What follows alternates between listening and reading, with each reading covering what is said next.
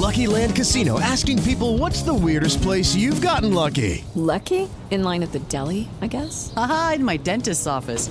More than once, actually. Do I have to say? Yes, you do. In the car before my kids' PTA meeting. Really? Yes. Excuse me, what's the weirdest place you've gotten lucky? I never win and tell. Well, there you have it. You can get lucky anywhere playing at LuckyLandSlots.com. Play for free right now. Are you feeling lucky? No purchase necessary. Void where prohibited by law. 18 plus. Terms and conditions apply. See website for details. Naciónpodcast.com te da la bienvenida y te agradece haber elegido este podcast. Bienvenidos a Salud Esfera. Dirige y presenta Mónica de la Fuente. Bienvenidos al podcast de Salud Esfera. Hace un montón de tiempo que no nos pasábamos por aquí.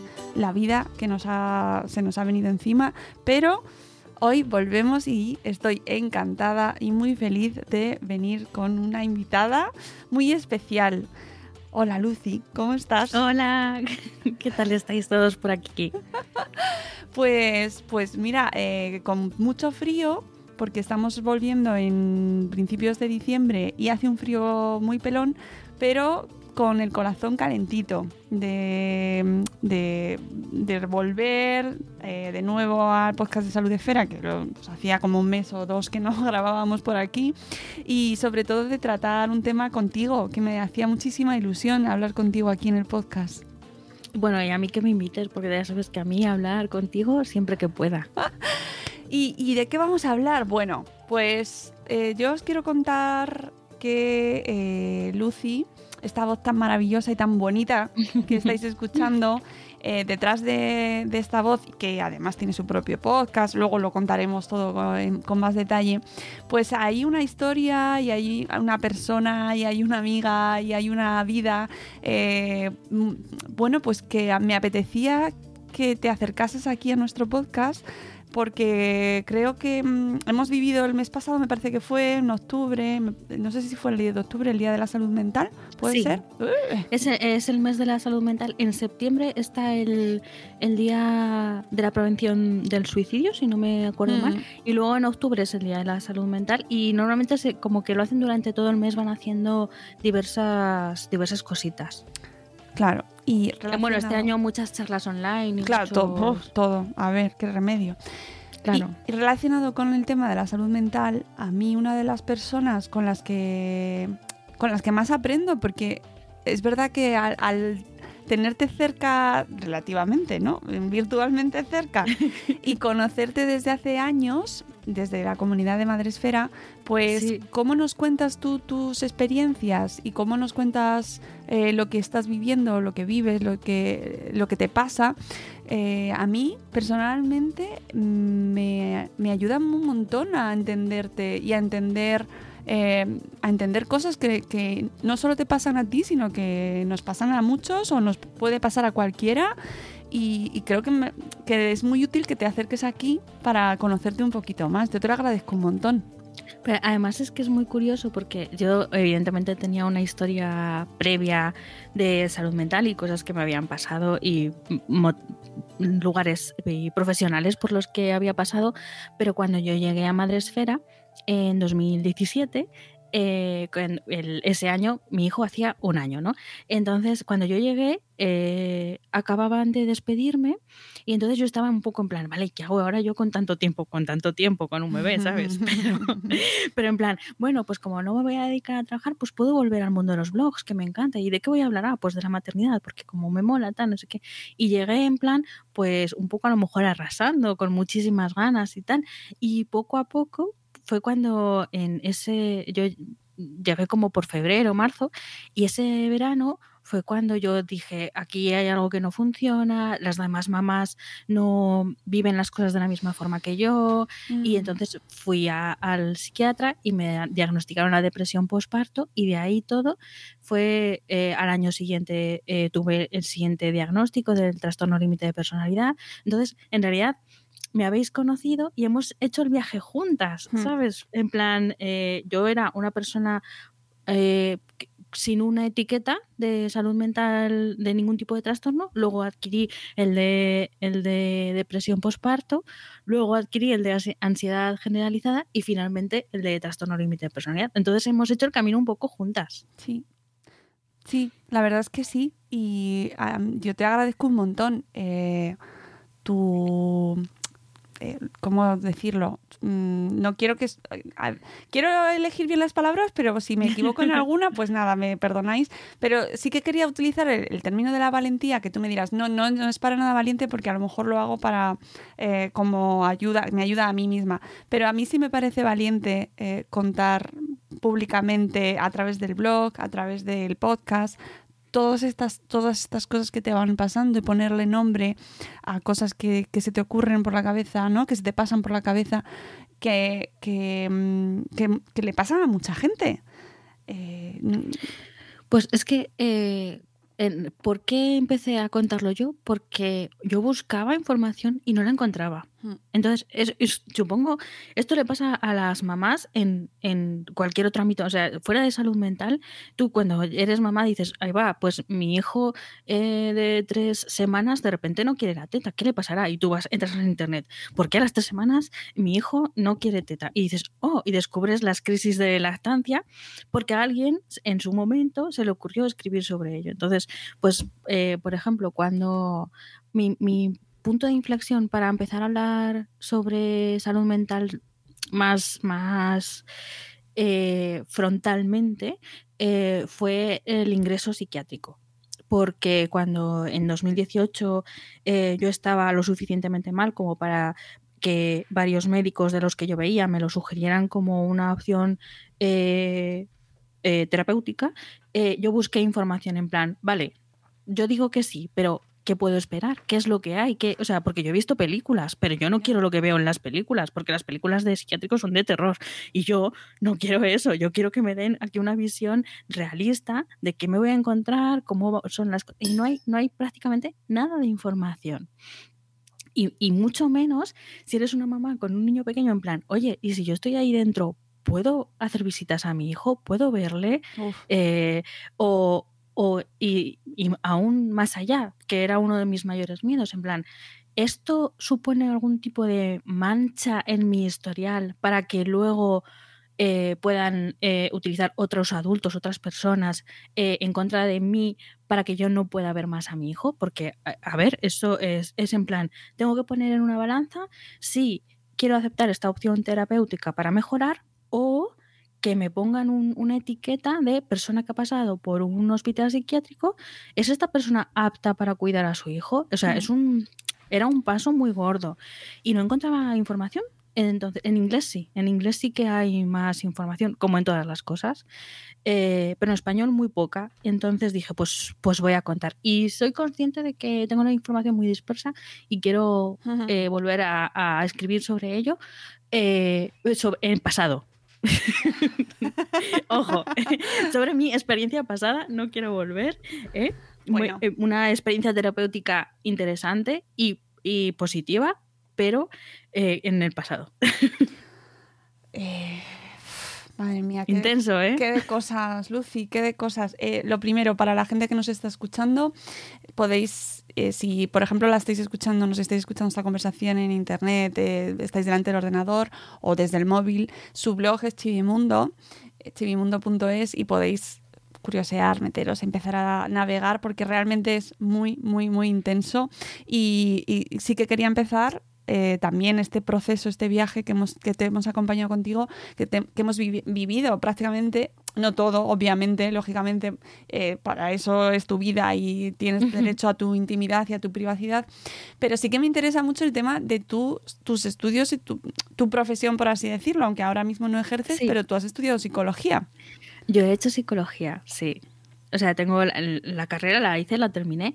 Y luego, em, cuando estuve, tuve que elegir eh, una especialización, me especialicé en recursos humanos. Porque eh, yo creo que en ese momento de mi vida yo sabía que como no estaban todas mis piezas internas encajadas, no me podía dedicar a encajar otras. Por decirlo de alguna manera, eh, como yo, yo no me veía bien como para ayudar a los demás. Entonces eh, bus- busqué otras opciones eh, y recursos humanos me, me gustaba porque porque era, bueno, aparte de que es la opción de especializarse después de hacer psicología que más salidas tiene, porque la clínica es muy difícil, la verdad. Em, pues eh, em, cuando lo empecé a, estudiar me gustó mucho y tiré por ahí.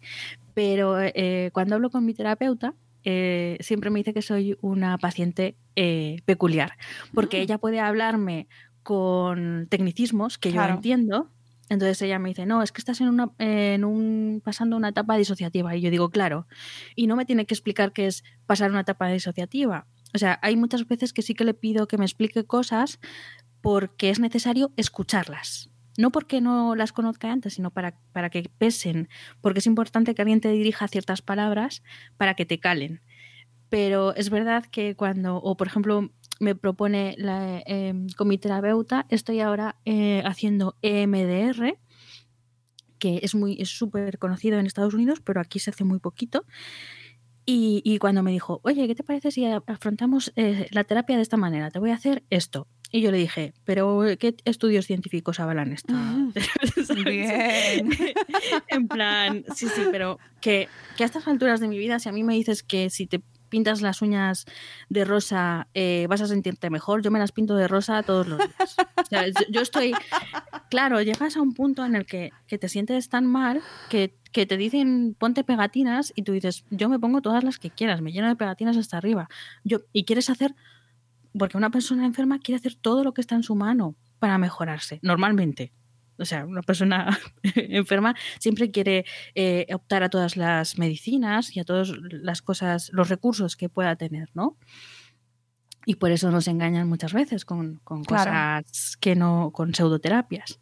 Entonces, pero aún así es como, es, mm, siempre tienes ahí ese, ese pozo de la carrera de, de, pues cada uno la suya, ¿no? Pero yo, mi psicóloga interior me dice, sí, sí, tú pruébalo y si funciona el placebo, genial, pero infórmate también de esto para qué es, esto qué estadísticas de, de, de funcionar, eh, estadísticas de funcionar, no sé hablar. Em, de éxito, De ¿qué estadísticas éxito, de éxito sí, de- tiene? Te, te estaba Sí, entendiendo. tasa de éxito. Estadísticas de funcionar, tasa de éxito, lo mismo. Lo vamos. mismo, pero sí, veo tu proceso mental. Sí.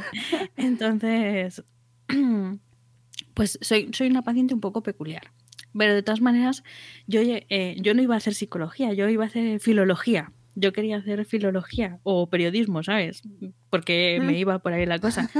Pero, pero tuve de cerca a- en la adolescencia a una, una mi mejor amiga eh, que pasó por un trastorno de la alimentación y, eso me cambió todos los esquemas y dije, no, yo aquí quiero, quiero apoyar a, la gente que pasa por esto, quiero aprender por qué las personas llegamos a este punto, qué es lo que pasa, qué se puede hacer para ayudar. Y entonces dije, a, a tomar por sacos filología, me voy a psicología. Bueno, a mí me parece muy bien. De hecho, yo creo que mm, influye muchísimo que tú tengas esa carrera en la manera en la que divulgas. Porque al final, aunque tú no lo hagas con esa sensación o con ese objetivo, sí que eh, consigues eh, llevar a cabo este proceso de divulgación eh, de, mm, pues, de, de determinadas situaciones que, que están ahí ocultas y que son muy necesarias. Y que tenga ese pozo de, mm, pues de tus conocimientos, de, de lo que has aprendido, esa búsqueda del conocimiento científico, de la evidencia científica, pues a mí personalmente me da eh, más confianza. Obviamente Claro. hay un punto en el que hay que separar, está claro, ¿no? Que tú que hay que entender cuando hablas eh, como persona que está viviendo esto, pero tiene esa... que no sé si tú misma lo, separas o te pones eh, en el papel de eh, voy a ejercer un poco de divulgadora de salud mental o de os cuento mi experiencia personal. Pues es, es un poco extraño porque sí que cuando, cuando te sientas a escribir, eh, pues dices, a ver, esta es mi idea principal y el mensaje que quiero transmitir es este. Y entonces ahí sí que en, en los posts de los blogs, si no pone mi experiencia tal, la intención es eh, divulgación y dar a conocer la mayor información posible. Trato de no ser técnica porque cuando yo leo otros blogs que son técnicos me fastidian un poco en plan, eh, no sé esta palabra y tengo que ir a Google, que, subrayas la palabra y le das, haces clic y te, y te la busca. pero, pero me gusta encontrar en el mismo sitio todo y que me hablen eh, de tú a tú y de frente y que me expliquen las cosas en plan sencillo, porque yo no tengo por qué saber más cosas. Entonces, eh, intento ser pues directa y clara y meter si acaso links a los sitios de donde puedes encontrar información en plan up to you, ¿sabes? En plan, si tú quieres eh, saber más, pues tienes todas estas otras fuentes. Luego, por ejemplo, tengo en el podcast de, de, Lucy en crudo, sí que soy un poco más veleta y cuento, es mucho de mi experiencia y meto a lo mejor cosas que yo sé eh, o palabras y los explico como me vienen, con normalmente metáforas muy absurdas. Eh, y, y, sí que me dejo llevar un poco más. Pero en el blog intento ser más divulgativa y más me pongo a lo mejor en el punto de psicóloga, al menos que diga, esta es mi experiencia haciendo tal, que entonces pues cuento cosas. Por ejemplo, eh, con el tema de la medicación, eh, me suelo cortar mucho de, contar cosas. Y de hecho hice un, un post eh, hace poco eh, hablando de todo el, mi, mi camino, mi, no sé cómo decirlo, mi, mi, experiencia con la medicación psiquiátrica en general, porque normalmente se pone a los psicólogos como en plan eh, psicólogo versus psiquiatra, el psicólogo te hace terapia y el psiquiatra te da pastillas, y no es verdad. Normalmente, eh, o sea, en un, en un mundo ideal trabajan en conjunto. El psiquiatra sabe de terapia y el psicólogo, aunque no te pueda recetar medicación, cuando tú le dices estoy tomando tal, sabe para qué es, qué, efectos secundarios. Entonces, hay un, camino entre medias, aunque cada uno tenga un rol distinto. Entonces, eh, desde mi punto de psicóloga, yo estaba un poco en contra de, de la medicación y no sabía cómo hablar de ello porque tampoco, o sea, una cosa es la experiencia que yo haya tenido tomándola, que es mi trastorno mi medicación, que me la cambiaron miles de veces, entonces, bueno, miles de veces es una exageración, pero me la cambiaron bastante. Eh, entonces, cada medicación afecta a una persona de forma distinta. Cada medicación, la misma, afecta en la misma enfermedad en di distintos puntos vitales de forma diferente. Yo estaba pasando, eh, hacía un año que había tenido un bebé, pero seguía dando el pecho. Entonces, eh, tenía muchas, muchas cosas eh, con la medicación en mi contra y a favor. Y, y el cómo viví yo eh, esa, esa experiencia de medicarme con este tipo de medicación, pues fue complejo porque es una de las cosas por la que más visitas llegan al blog. Ya. Porque, porque, claro, todo el mundo quiere saber, decir, a ver, me han mandado estas pastillas. ¿Qué hacen? Me van a afectar de tal o cual manera, eh, van a funcionar y es como, no puedo decirte que te van a funcionar, no puedo, porque tú eres una persona y otra, y si no lo sabe tu psiquiatra, menos lo voy a saber yo. ¿Y qué tiene? Pues mira, no, no desdobles la hoja que viene en la caja casi, porque como te lean los efectos secundarios lo vas a tener todos. O sea, es, es, un poco... mm, Hay, hay temas eh, que son muy difíciles porque son aunque se supone que deberían ser muy objetivos, como es una medicación, son muy subjetivos porque tienen un abanico súper amplio de, de cómo te afectan, de, dependiendo de tu. Porque, por ejemplo, cuando a mí me medicaron al principio fue por depresión posparto. Y no es la misma medicación ahí que con ansiedad, que con claro. TLP. TLP es trastorno límite de personalidad. Entonces, eh, las, las medicaciones son diferentes y siempre te puede afectar una eh, de forma negativa, pues igual que a lo mejor tienes alergia a los antibióticos. Quiero decir, que, que, no es que haya que demonizar una pastilla en concreto, sino que tenemos que tener en cuenta que la medicación es algo serio, que no te puedes tomar un antibiótico porque te dé por ahí y tampoco te puedes tomar medicación psiquiátrica o dejarla de tomar, por favor. Si hay algún mensaje que puedo dejar en algún lugar es no dejes de tomar la medicación sin avisar a tu profesional de la salud. Nunca y menos con medicación psiquiátrica. No lo hagáis. Yo lo hice mal, no lo hagáis. Mm. Siempre bajo supervisión, porque eh, quitar la medicación de un plumazo eh, afecta muchísimo a la salud. Venga, ya he dejado el mensaje, ya, ya está. Hago, hago drop de mic y me voy. Bueno, eh, este programa tiene que quedar ahí un montón de mensajitos claros para que para que ayude y estoy convencida de que así será. Este, el tema de la medicación me parece fundamental. Me, me- me llama mucho la atención porque es algo que tengo la sensación, bueno, que lo he vivido, ¿no? Que cuando vas al médico, incluso la primera visita con un médico de cabecera, ¿eh? O sea, ni siquiera ya hablo de una consulta más profunda con un especialista, ni mucho menos, ni siquiera de salud mental, ¿vale? Eh, ¿Por qué nos quedamos con cosas para preguntarles? Es decir, ¿por qué eh, no... ¿Por qué nos lanzamos a consultar eh, todas esas cuestiones y por qué no, no existe esa comunicación muchísimo más fluida con nuestros profesionales sanitarios? ¿Sabes? Porque lo veo de una manera tan extendida. Yo creo, vamos, es, eh, eh, una opinión personal, que cuando buscas información en Internet, nadie te está mirando. ¿no? Entonces, eh, tu médico te da mm, te, re- te receta unas pastillas y tú a lo mejor tienes preguntas, pero si haces esas preguntas en Internet, nadie sabe que estás preguntando. Nadie sabe que tienes ese desconocimiento. Entonces, eh, es que tenemos ese problema social de si preguntas cosas por desconocimiento, eres tonto. Pues no, es que no saber cosas es lo normal. Es, o sea, eh, tú empiezas no sabiendo cosas. Ese es el estado natural del, ser humano. Y luego vas aprendiendo cosas. Entonces, lo normal es que no sepas o que no hayas oído nunca el nombre de una medicación.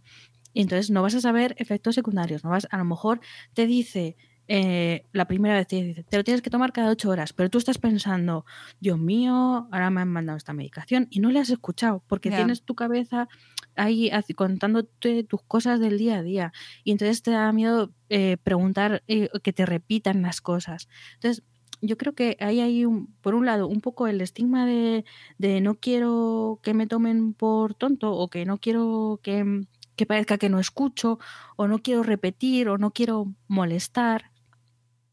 E- Ese tipo de cosas. Y luego está el que, que a lo mejor tienes preguntas que, que tú piensas que son banales, Hmm. como por ejemplo, eh, hay una, o sea, una de las preguntas que más me llegan es, ¿E- ¿X medicación me va a hacer engordar?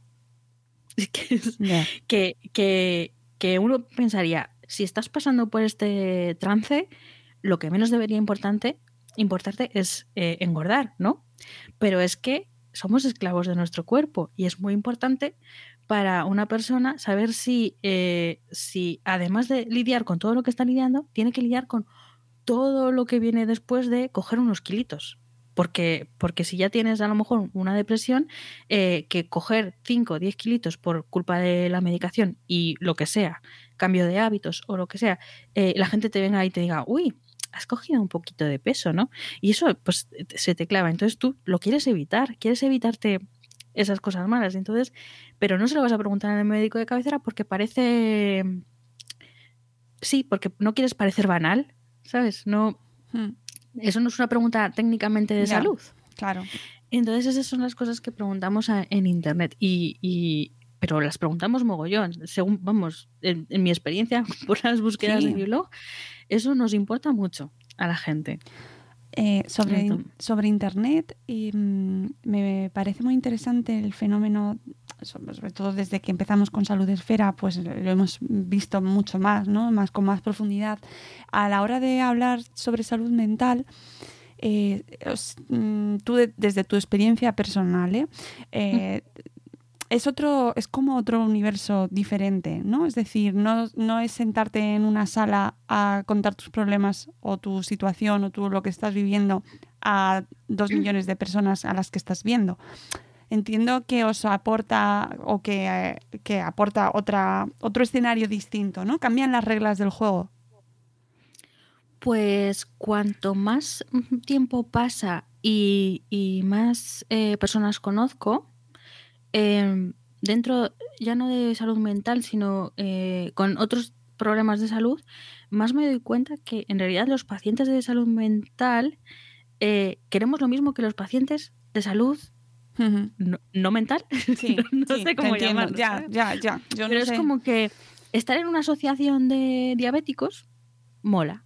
O sea, mola en el punto de que nadie te va a decir nada por meterte en una asociación de diabéticos. Porque si tienes diabetes, pues es normal que estés en una asociación con, con más gente que comparte eh, algo en su vida contigo y, y que pues a lo mejor salgáis juntos a comer a un sitio súper chulo porque todos tenéis las mismas condiciones eh, o la, a la misma problemática a la hora de alimentarse o que a lo mejor eh, hagas actividades, eh, si a lo mejor tienes eh, algún problema motor, por ejemplo, eh, pues te juntes con otras personas que tienen la, eh, la, misma característica que tú para hacer actividades, ¿no? Entonces, eh, eso es como, como muy razonable y muy normal, y, pero, sin embargo, si no estaría igual de bien visto en plan, no, estoy en una asociación de, de depresivos, ¿sabes? Ya. Y en realidad tú lo, lo, único que quieres es juntarte con personas que están afrontando la vida con, el mis, con los mismos handicaps que tú. Entonces, en realidad los, los, pacientes de salud mental solo queremos que nos consideren igual que los pacientes de enfermedades físicas, ¿sabes? Uh -huh. Entonces, eh, lo que pasa es que como es tan invisible y, y eh, hay un punto de estigma en el que eh, tú puedes, mm, no sé cómo decir esto para que suene eh, correcto. Bueno, nos estamos moviendo todo el rato ahí en el... Que nadie se nos ofenda, ¿eh? Pero... Sí, no, no quiero resultar ofensiva, pero es como que eh, si tú tienes a lo mejor eh, otro tipo de enfermedad física, te puedes quejar de ella y puedes durante un tiempo eh, no buscar tratamiento o, o, no adherirte al tratamiento sin que nadie te penalice.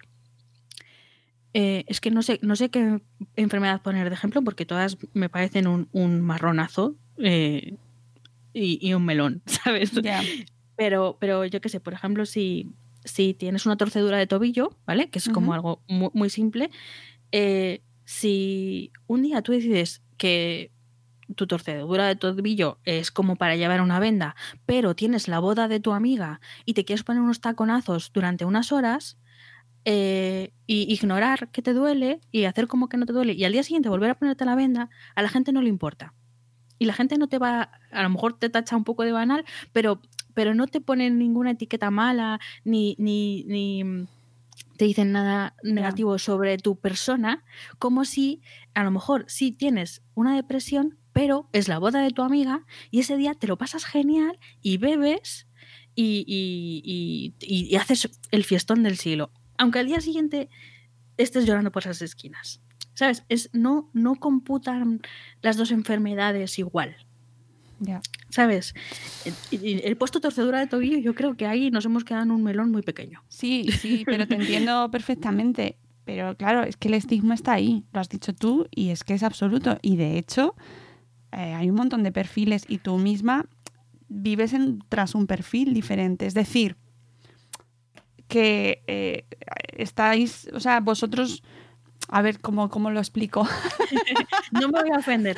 Si tú me dices cosas, yo no me voy a ofender y yo, eh, entendamos, estamos hablando desde, desde el intentar entendernos claro. y el intentar conciliar eh, posturas. Entonces, no, no, sí, sí, sí sin yo ganas de ofender. Claro, claro, y tú sabes que absoluto, eh, yo, yo, hablo desde la más absoluta fascinación hacia tu trabajo y tu, y tu labor y, y, y lo que quiero es eh, que to, entre todos consigamos entendernos lo mejor posible, porque yo reconozco mi ignorancia sobre un montón de temas que tú nos cuentas, ¿no?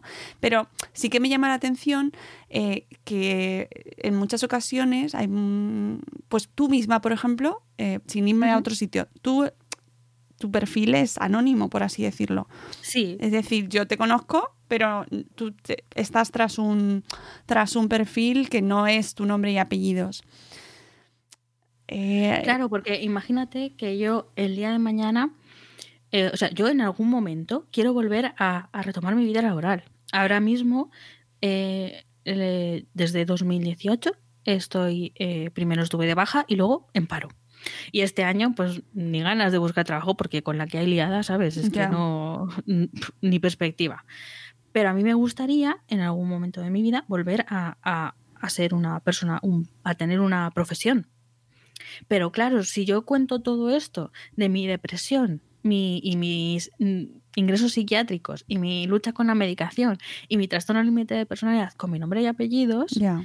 eh, ¿quién me dice que mañana cuando busque el de recursos humanos ahí, llegue hasta ese blog y diga, "Mm, a esta persona no la voy a poner, eh, no la voy a coger como candidata a este puesto de trabajo porque mira todo lo que hay aquí? O sea, que es que, porque me puede meter ahí etiquetas de loca para arriba, para empezar, porque evidentemente, porque salud mental, persona con un trastorno de salud mental igual a loco, eh, es lo más básico que te pueden decir. Mm. Em, y que, y evidentemente, eh, eh, nadie.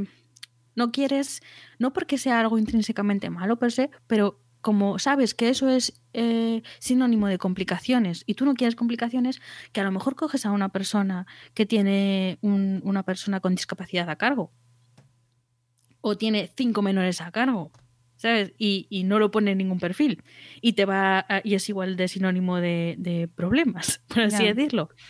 Entonces, eh, pero es importante, eh, por ejemplo, no lo hago, pues principalmente por el tema profesional, pero luego porque también eh, eh, cuando yo salgo con con mis amigos o conozco gente nueva, no quiero que sea eh, esa etiqueta la primera que tienen de mí. O sea, quiero que me conozcas como persona, como en realidad, por ejemplo, hiciste tú. Tú a mí me conociste primero como persona o como mamá Sí. y, y, luego, claro, y luego me fueron pasando cosas y me fuiste añadiendo etiquetas, ¿no? O, o no, porque no eres una persona etiquetadora. Yo creo que lo somos todos un poco. Todos lo- somos. Pero, te- pero también tiene su parte buena, es decir, ahora, ahora tú termina y seguimos. que yo te estoy entendiendo. Nah, el caso es que eh, eh, Internet al final, eh, yo cuando mm, hablo de las cosas, soy, lo hago desde saber y ser muy consciente de que aunque yo mañana borre el blog, hay herramientas que permiten acceder a, a la información desde cauces no habituales, pero que hay, eh, hay cosas que las pones y justo lo que no querrías que se quedara, o sea, un día puedes escribir un, un post magnífico y se te borra y no hay manera de recuperarlo, pero si hay algo que no quieres que conozca la gente, se quedará en Internet forever. ¿Sabes? Entonces, yo cuando escribo cosas soy consciente de que eso se va a quedar ahí y está ligado a mí y, y- y eso va a estar ahí siempre. Entonces, eh, es complicado el, ir diciendo cosas eh, sin porque no quieres hacerte daño a ti misma, pero tampoco quiero decir cosas que hagan daño a los demás. Eh, yo vivo mi vida con mis, mis problemas o mis etiquetas eh, de salud mental, pero esas etiquetas afectan a las personas que me rodean. Mi marido, para empezar, mi hijo. Mm. Entonces, ellos, eh, si yo pusiera mi nombre y apellidos, también les afectaría a ellos. Porque en plan, ah, sí, tu mamá la que tal, o ah, tu mujer la que cual. Entonces, eh, es, eh, prim- en primariamente es para protegerme a mí, pero también pienso en, en los demás. Que si la gente lo hace con su nombre y apellidos, me parece fantástico, ¿eh? Sí, sí, Eh, no se está pero, juzgando, ¿eh? Yo, eh, no- yo no- lo hago, la, la cosa prioritaria es por miedo a consecuencias negativas. Que, a mí lo que me Claro. pa- sí, yo lo entiendo perfectamente, ¿eh? O sea, sí, a mí lo que me parece triste es que tengas que hacerlo por eso, me refiero que, que al final si eliges seudónimo y esconderte, hay mucha gente que lo hace por otras razones, ¿no? Y pienso, por ejemplo, en la Infertil Pandi, que son muchas anónimas, no quieren contar su situación, no quieren que se sepa quiénes son, pero me, me da pena que sea, o me da pena, o me, me parece que es lo que tendría que cambiar, ¿no? Que esa estigmatización y que ese, esas posibles consecuencias se vayan a dar por algo, pues que si hacemos la analogía con lo que nos has dicho antes, eh, si alguien tiene diabetes o se ha torcido un tobillo eh, y lo cuenta, pues no, va- no va a tener, yo qué sé, a lo mejor luego le llaman la atención por no haberse cuidado bien antes, ¿no? Yo qué sé, con el, mundo en, el que vivimos, pero que no, no, no se implican esas consecuencias que tiene el, tema de la salud mental. Es eh, doble rasero. Claro. Claro. O sea, es de, mm, si lo. Si, si hacemos. Es que además esa analogía me ha parecido fantástica, ¿no? Mm, Pues o he tenido un infarto o. No sé, hay, es que hay Mira, un montón por ejemplo, de hay gente que tiene un infarto y luego siguen fumando. cuando, cuando una de las primeras indicaciones después de un infarto es deja de fumar, por Dios. Entonces, y, y no les no hacemos campaña mediática para, para decir qué mala es esta gente, ¿sabes? Pero sin embargo, si, si alguien con depresión lo ves durante unos cuantos días bien, ya das por hecho que ya se te ha acabado la depresión. No, y además, no puedes volver atrás, porque ya te has curado. No puedes volver a tenerla. ¿Sabes? Es como, como, si, como si no te pudieras volver a romper el mismo hueso varias veces. Es, Mm. es como muy, muy absurdo. Pero sí, hay, hay un poco como, como esa cosa de si te has recuperado de esto, como ya sabes cómo salir, no puedes volver a entrar. Y, y es muy. Es mu- muy estigmatizante eso porque, porque mm, es otra, otra analogía, ¿vale? Es como, como cuando te abres una cuenta en Instagram y cada vez tienes que tener más seguidores y más likes. ¿Sabes? Nadie espera que de repente llegue un día y se te vayan 200 seguidores. No, no, no, eso no puede pasar. Porque ya has llegado tan arriba que solo puedes seguir para arriba y para adelante. Pues con las enfermedades de salud mental es, es igual. Has caído abajo, ¿vale? Empiezas desde cero, te perdonamos por caerte, puedes empezar desde cero, y eh, tienes que ir para arriba, para arriba, para arriba, pero no puedes volver hacia abajo. ¿Sabes? Es como, como que tenemos tan metido esa idea de progresión hacia arriba y que no puede ser una montaña, no puede ser un looping, no puede ser. No, no, no, tienes que ir a, a tope, a tope, a tope todo el rato. Es Ahora- muy difícil. No, el- luego quiero preguntarte, eh, además me interesa mucho eh, el tema del TLP, pero antes sí que quería, porque lo has mencionado el tema de Instagram y me parece muy interesante Mm. eh, la relación que tú ves y que puedas tener como usuaria de redes que está contando su historia, sus vivencias en, en redes que, bueno, eh, que, que ya sabes, que hay de todo, que, que tienen efectos sorprendentes en ocasiones.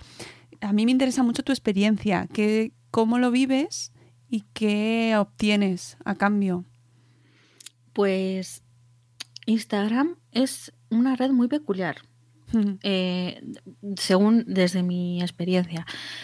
Porque mm, eh, Twitter es muy de mm, debatir y Facebook es como muy mm, de compartir. Porque se lleva mucho el, el mira lo que he visto y darle likes y, y comentar sobre algo, pero como compartir. Eh, y, mm, Instagram es como demostrar. No sé si. Entonces, eh, si parece que si no hay una foto en Instagram de lo que estás contando, no es verdad. O no ha pasado. Entonces, eh, yo he pasado por épocas distintas en, eh, usando Instagram y yo creo que si haces scroll hacia abajo puedes ver cómo voy pasando por unas etapas y otras, ¿no? Por ejemplo, yo siempre he tenido muy claro que no quería mostrar demasiado a mi hijo, pero hay fotos en las que se le ve la carita. Entonces, eh, no creo que nadie reconozca a mi hijo si lo ve por la calle, porque se le muestra muy poco. Y sobre todo hay muchas fotos de bebito que es como que todavía no tienen esa cara final, entre comillas, ¿no? Entonces, eh, sí que hay algunas cosas que yo tenía muy claras eh, y yo sabía que yo mi cara, si me daba la gana, lo podía mostrar porque es mi cara mía, sin embargo la de mi hijo, no. Y había cosas, por ejemplo, eh, yo tengo fotos hechas en, en momentos in- mm, intensos, eh, por ejemplo, en, en mis ingresos psiquiátricos, porque eh, recibí el feedback de que si solo lo contaba en el blog o solo lo contaba en el podcast y no lo mostraba, no era verdad. Eh, Eso por parte de tus seguidores, seguidoras. Sí, sí, sí, era, eh, de hecho, eso, ahí sí que, que permití que las opiniones de los demás eh, me calaran y mostré cosas. eh, no, no, me, no me mm, arrepiento porque lo que mostré eh, está en línea con cómo pienso y las cosas que, que con cómo me, o me siento bien con lo que mostré, pero por ejemplo, dentro de, de todas las cosas que, que, tienen que ver con mi trastorno de salud mental, yo me autolesionaba, y lo puedo decir en pasado porque ya hace muchísimo que no lo hago. eh, y me han preguntado muchas veces por eso, en plan, eh, ¿nos lo enseñas? ¿Sabes? Y es como, es como la gente tiene un, un nivel de, de, morbo muy alto. Entonces, eh, ese fue, esa es una, una barrera que yo puse y dije, me va a dar mucho igual si no creéis esta parte de mi vida, eh, no se va a mostrar nunca jamás. Pero la gente lo pide, porque la gente quiere, necesita, es como un quiero ver para creer, pero, pero luego tampoco eh, cuando lo ven, si, si se lo creen o no, piden más. Después de eso a lo mejor querrían ver las en las cajas con el nombre de las medicaciones que tomas y después de eso también te quieren ver cuando estás teniendo una crisis. ¿Sabes? Es como ahí hay un, una cosa muy, muy patológica y, y la he detectado sobre todo en Instagram porque en otras redes no me pasa y es, es, muy, muy negativo. Y eso fue uno de los motivos más, más importantes por los que hice apagón de redes y de blog eh, en, en, verano de 2019, porque eh, fue cuando saqué el libro contando mi experiencia, fue como en, con, en el Bloggers Day, fue uh -huh. en marzo sí, el año pasado. de 2019. Y, y, la gente se tomó que como que la persona que aparecía en redes y la persona del libro eran la misma, pero era como un personaje inventado, no era una persona real. Pero, eh, pero se acercaban a mí como si yo fuera una especie de, de actriz o algo así, ¿sabes? Que, que, que, hacía su papel y que luego a lo mejor yo me iba a casa tan tranquila, pero, pero no, porque yo seguía viviendo todo eso que tú habías leído en ese libro o que tú veías en redes, yo lo vivía 24 horas. Pero la gente lo tomaba como una especie de una historia o una serie y para ellos se acababa cuando dejaban de pensar en ello. Entonces, eh, es ese y que y entonces te pedían como más contenido al respecto con la misma temática, siendo la temática cuéntanos más sobre lo desgraciada que te sientes yeah. con la depresión, pero no, no, pero claro, yo te lo puedo contar un ratito, pero luego eso me hace sentirme mal a mí durante todo el día. Claro. ¿Sabes? Entonces, esa, esa, esa, doble cosa con las redes que solo me pasó en Instagram eh, me hizo mucho daño. Y así que dije, cortamos aquí, esto se acabó porque si me está haciendo daño no quiero jugar más a esto, ¿sabes? Y, y me fui durante un tiempo. Y luego cuando he vuelto, eh, ahora las us uso las redes de una forma muy distinta. Mm, no, es, no pongo una foto todos los días, por ejemplo. Pongo foto cuando me da por ahí. A lo mejor subo 10 fotos al mes, como mucho. He perdido un montón de seguidores. Nadie me da like, pero no siento que, eh, que eso diga nada de mí. ¿Sabes? He conseguido, al, al, pero ha tenido que pasar meses y hacer mucha introspección y reflexionar sobre ello eh, para que no me afectara eh, la red social a mí en mi día a día. Qué fuerte. es que me parece increíble, pero, o sea, no, no, no me parece increíble porque es una red muy compleja y me lo, me lo creo. Tiene me unas parece... dinámicas muy, muy peculiares. O sea, me parece alucinante. Alucinante. Y, y, y, y muy perverso. Es que. Eh, y hasta, oye, al final, el hecho de que dijeras eh, que te ibas y que apagabas, mmm, me parece un acto muy sensato. Porque, vamos, teniendo bueno, en cuenta lo que te pedían.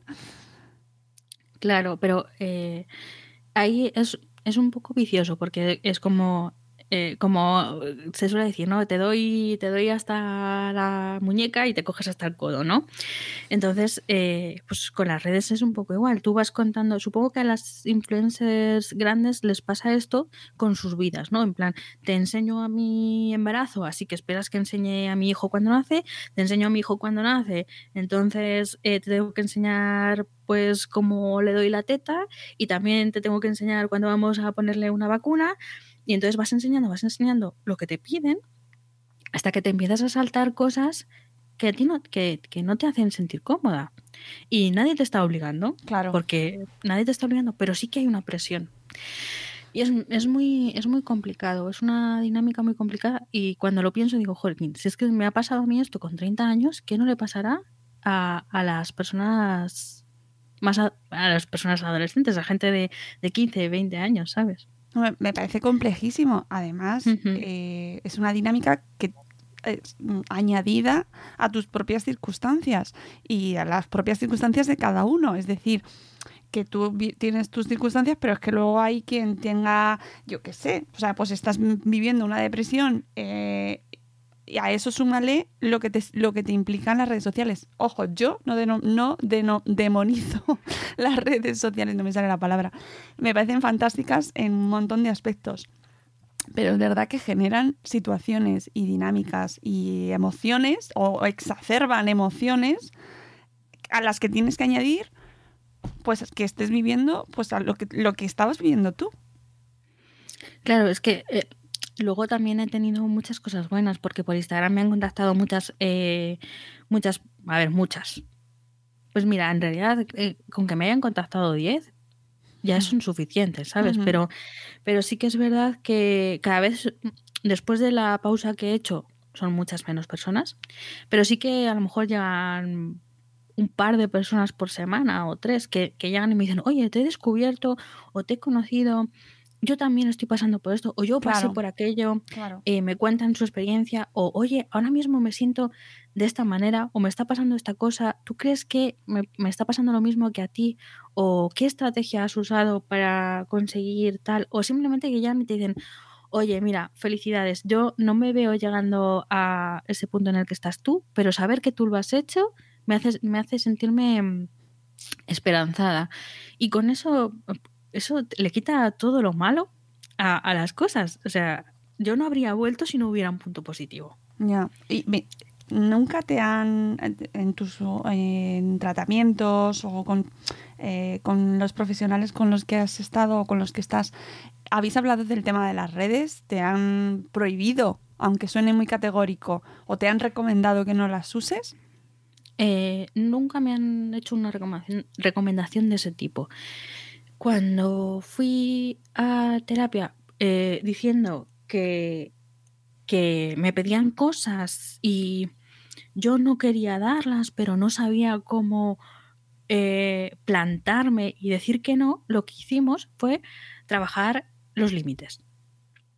Que en realidad es algo que puedes usar en redes y puedes usar en la vida real. Y es que muchas personas no sabemos decir, mira, esta, entiendo tu petición y la voy a denegar.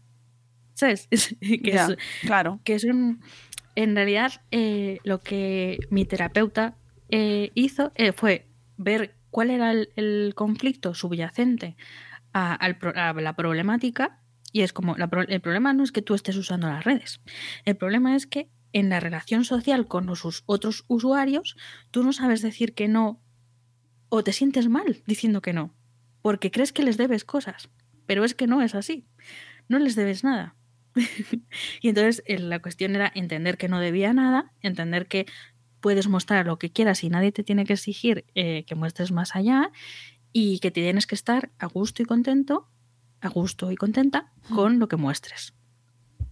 Entonces, me gusta eh, es, es curioso, pero cuando he tenido algún tipo de problemática eh, relacionada con redes o con algo que no fuera vida real, llamémoslo vida real entre comillas, em, al final siempre había alguna cosa por debajo que eh, se podía trabajar.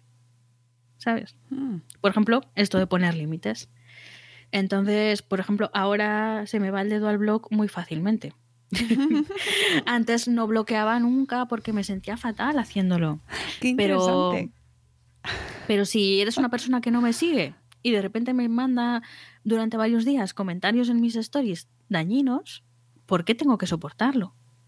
Claro, ¿sabes? ahí también influirá mucho eh, cómo te encuentras tú, ¿no? Tu propia fortaleza, tu, Hombre, claro. tu autoestima, ¿no? Como tu, tu- esa fuerza para decir, mira, hasta aquí hemos llegado.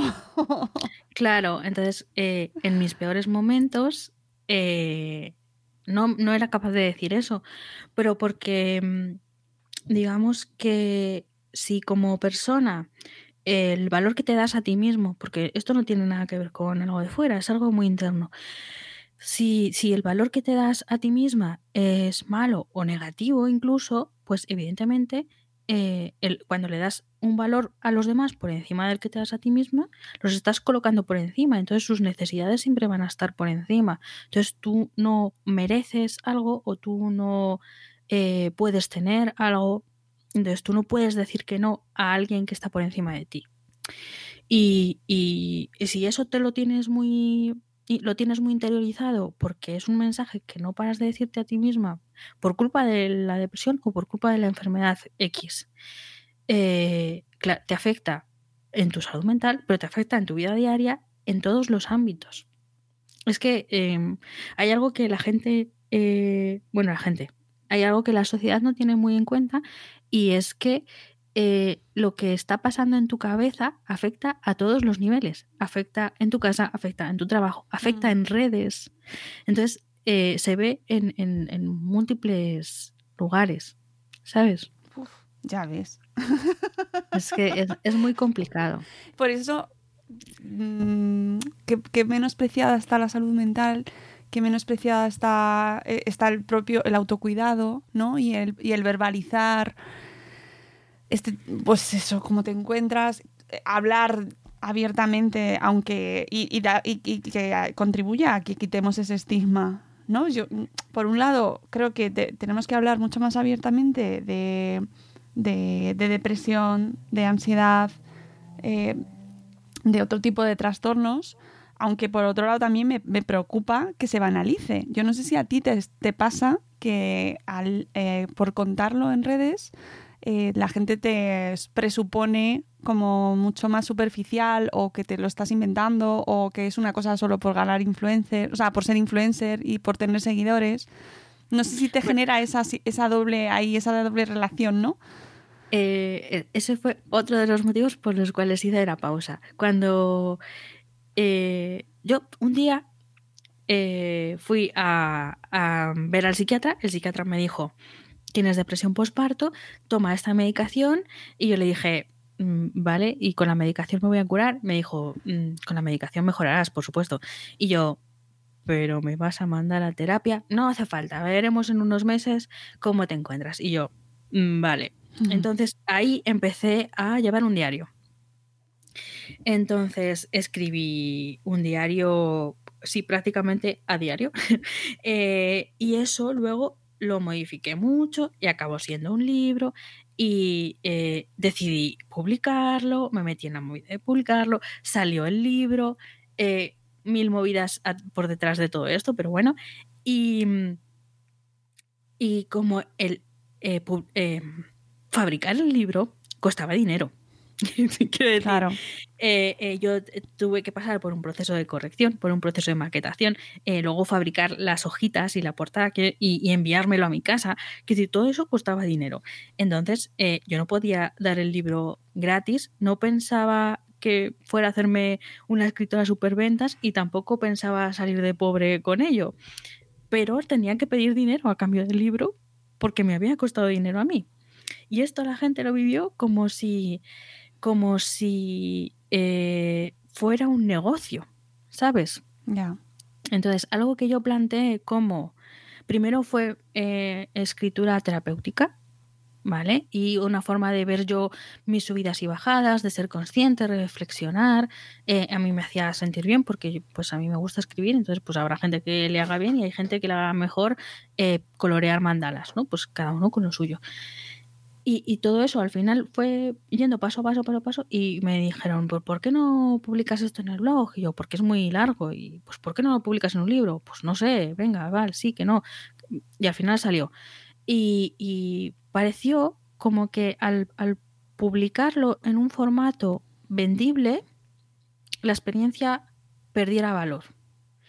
Y, y una parte de mí se vendiera y fuera comercializable. Y por eso tuviera que eh, em, tomar las sugerencias de la gente sobre que mostrara más contenido como algo válido. Ya, para dar. Lo estoy cambio, ¿no? poniendo con, con palabras intentando no volver al tema, pero en- me imagino que se entiende. Entonces, eh, la gente quería ver más y la Ya. gente se sentía legitimada a pedir más porque había pedido dinero a cambio de ello.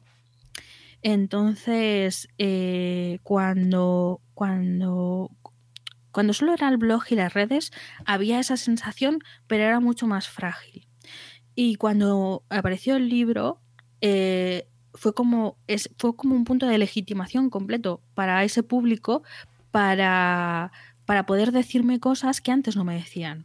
Poder decirme, eh, pues yo creo que no deberías actuar como madre mientras estás en estos periodos. Por ejemplo, en plan, yo creo que deberían quitarte la custodia de tu hijo mientras estés en tus periodos de bajón porque por lo que cuentas en el libro, no me parece que estés capacitada para ser madre en estos periodos, ¿sabes?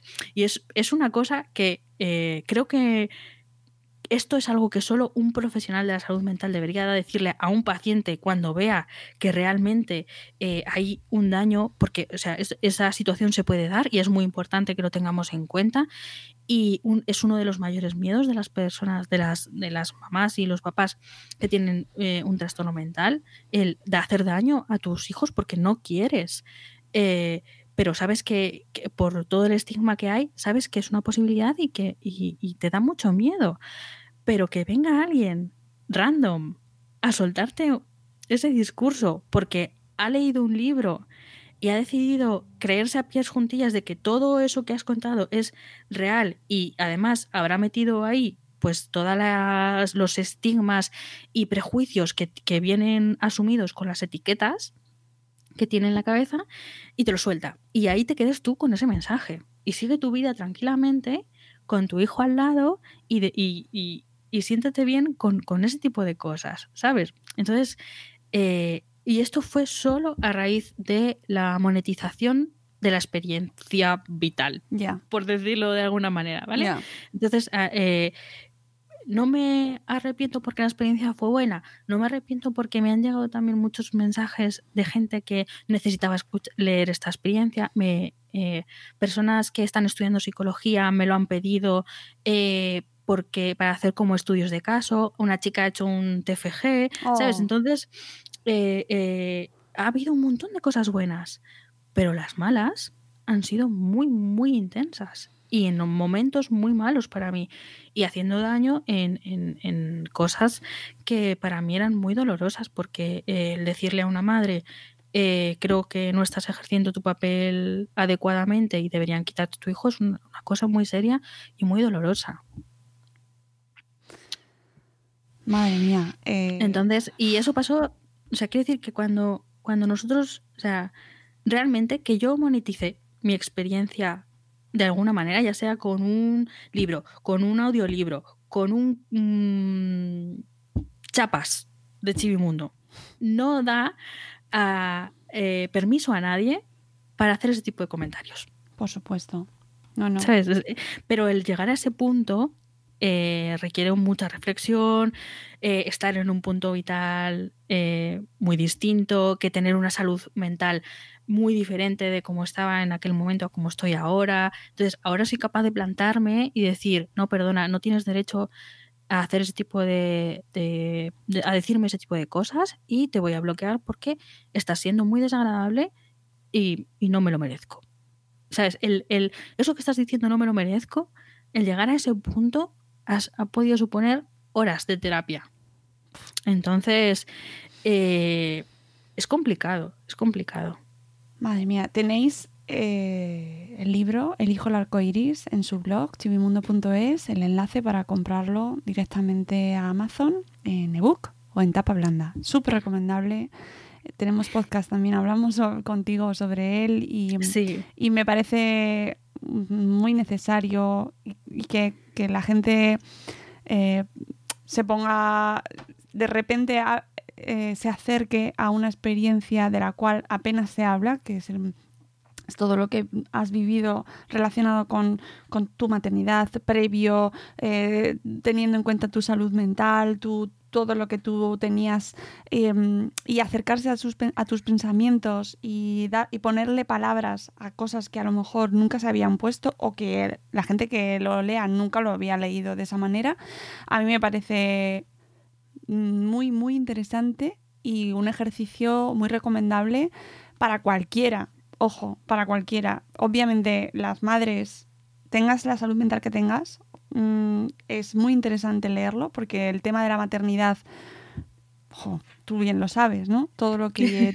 todo lo- los, eh, el silencio que conlleva, los mitos, los estereotipos, las barreras, los, todo eso es una carga ya de por sí. Si encima le añades tu propia vida interior, tu, tu propia problemática y todo lo que hayas vivido, pues es, es un cóctel muy habitual, además, Lucy. Es que eh, eso es lo que te iba a comentar, que hay muchas mamás que muchas hay más mayoría de mamás que me escriben para decirme tu experiencia me ha ayudado y no tengo ningún trastorno de salud mental Claro. o ninguno diagnosticado Claro. que, que personas que, que sí lo tienen. Porque, eh, por ejemplo, los pensamientos de negativos en la cuarentena, yo creo que es algo súper típico Sí. que, y de lo que no se habla. Mm. Porque nadie, o, o el, o el- el rechazo al bebé es algo de lo que tampoco se habla.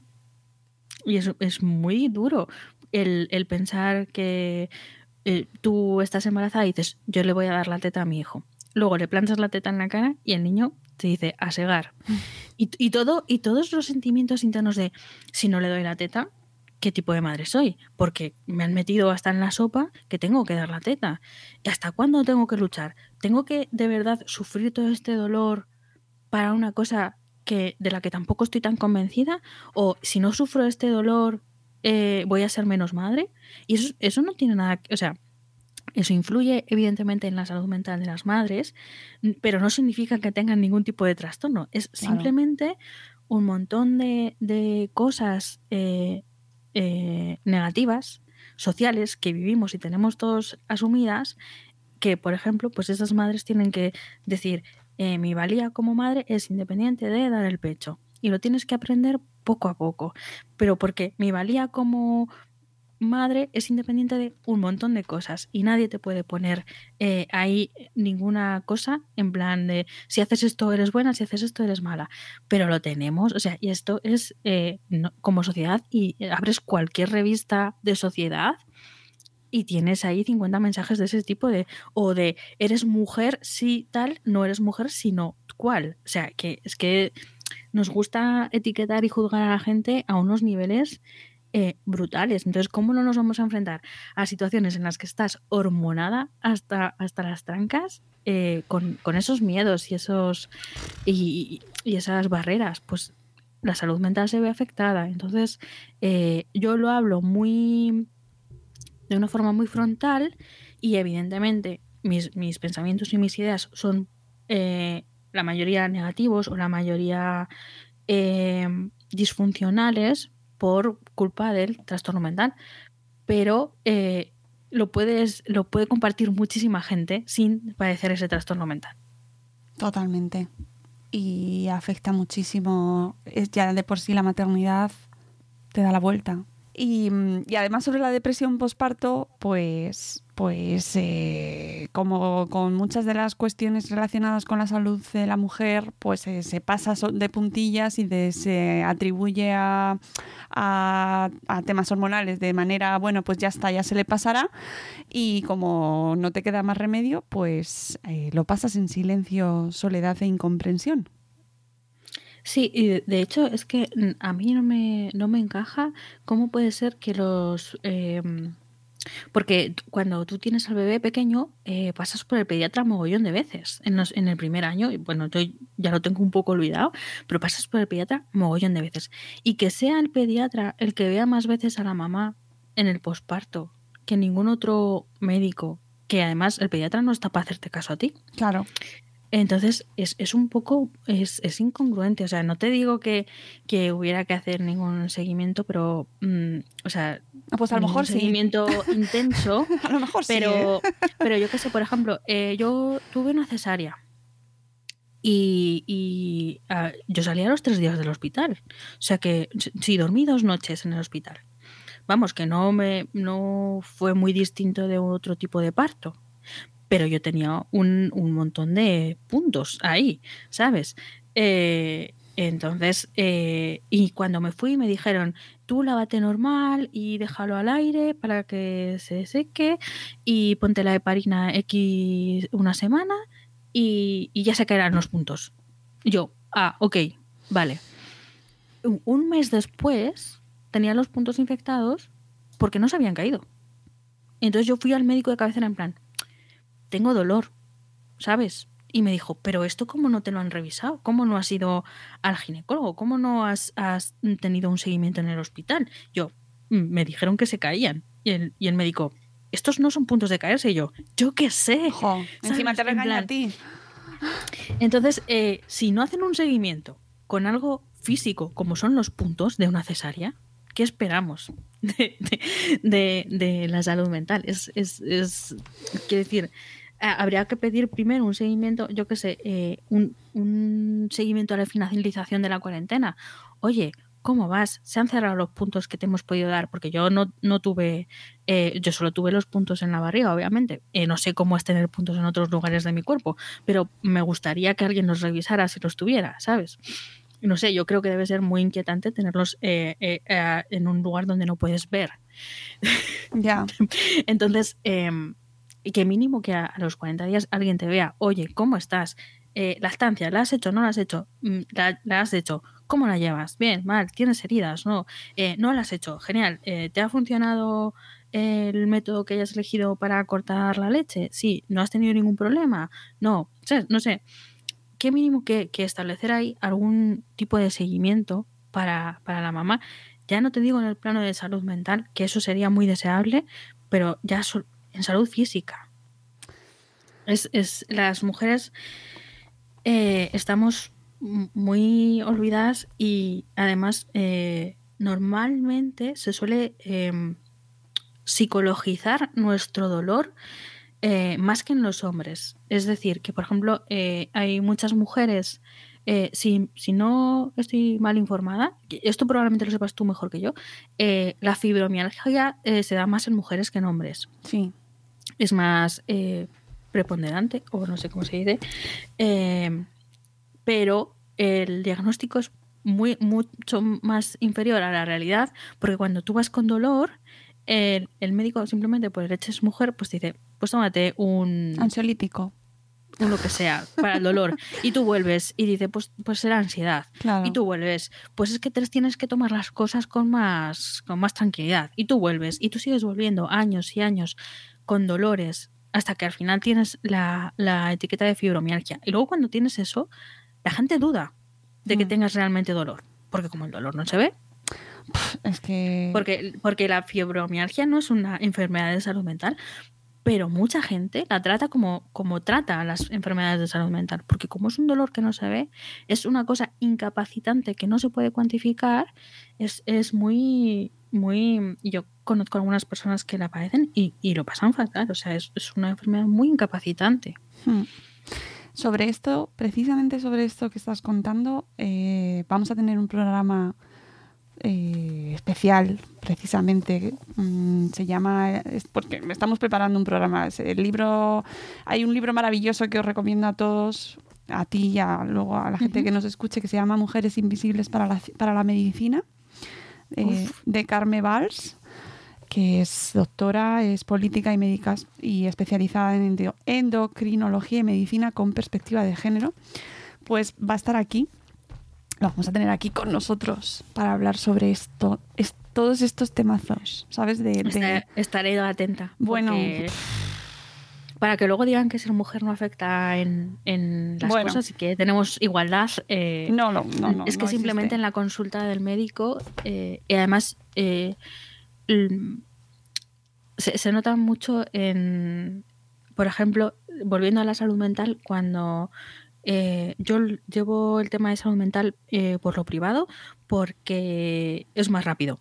Hmm, O sea, simplemente, o sea, mm, eh, antes lo llevaba a la par con privado y, y seguridad social por tema de bajas y ayudas y tal, pero 2020 ha venido como un mazazo y me pusieron muchísimos problemas en seguridad social para continuar con tratamientos y visitas, entonces lo he pospuesto el, hasta más adelante cuando las cosas estén más tranquilas, porque tengo el, el- el backup de la seguridad privada. Entonces, eh, es, no sabes lo bueno que es porque en, en la seguridad privada mi eh, expediente de salud mental está compartimentado y no está eh, al acceso eh, de los médicos.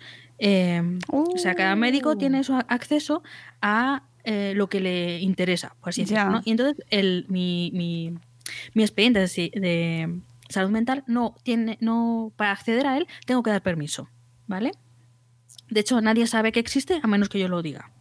O sea relevante que aparece un, un- en el ordenador cuando lo meten, si hay algo que, por ejemplo, cuando tenía más medicación, saltaba un aviso. No sé cómo lo hacen, no tengo ni idea, pero era, era así. Entonces, eh, yo este verano tuve un episodio de vértigos. eh, que no, no, yo estoy bastante convencida que fue un episodio de algo que tuvo que ver con el oído, porque el oído me, como que me vibraba. Pero cuando llamé a, cuando conseguí que me lo cogieran el, el teléfono en el centro de salud, eh, y me dijeron, bueno, pero veo aquí que tienes medicación para la ansiedad, ¿has intentado hacer relajación? Y fue como, eh, perdona, te digo que me da vueltas la cabeza y estoy vomitando sin parar, tengo un niño de cuatro años a mi cargo, eh, dime qué me pasa, porque yo no sabía qué me pasaba. Simplemente estaba tan bien y de repente como si estuviera borrachísima. No me, no me tenía en pie, o sea, estaba agarrada al váter con el teléfono en, en altavoz. Y, y mi hijo, mamá, ¿puedo poner la tele? Mamá, ¿sabes? Típico. Entonces eh, le dije, mira, iros a tomar por saco. Eh, porque no me dieron ninguna solución, salvo si tienes ansiolíticos en casa, tómatelos y si dentro de, y si esta tarde sigues igual, nos llamas. Mm, vale. Llamé al, al privado y me dijeron, uy, eso van a ser vértigos, eh, te mandamos un médico a tu casa. A la media hora tenía un médico en mi casa, me dijo, ups, pues sí, son vértigos, eh, te pongo una inyección, te doy esta medicación. ¿Sabes? O sea, no me nombraron ni me preguntaron si tenía ansiedad ni nada. Simplemente se fueron a los síntomas físicos que yo estaba describiendo. O sea, me, evidentemente me preguntaron, eh, ¿has tomado algo? En plan, ¿estás así por un motivo de que te hayas drogado? Lo cual me parece una pregunta muy, muy razonable.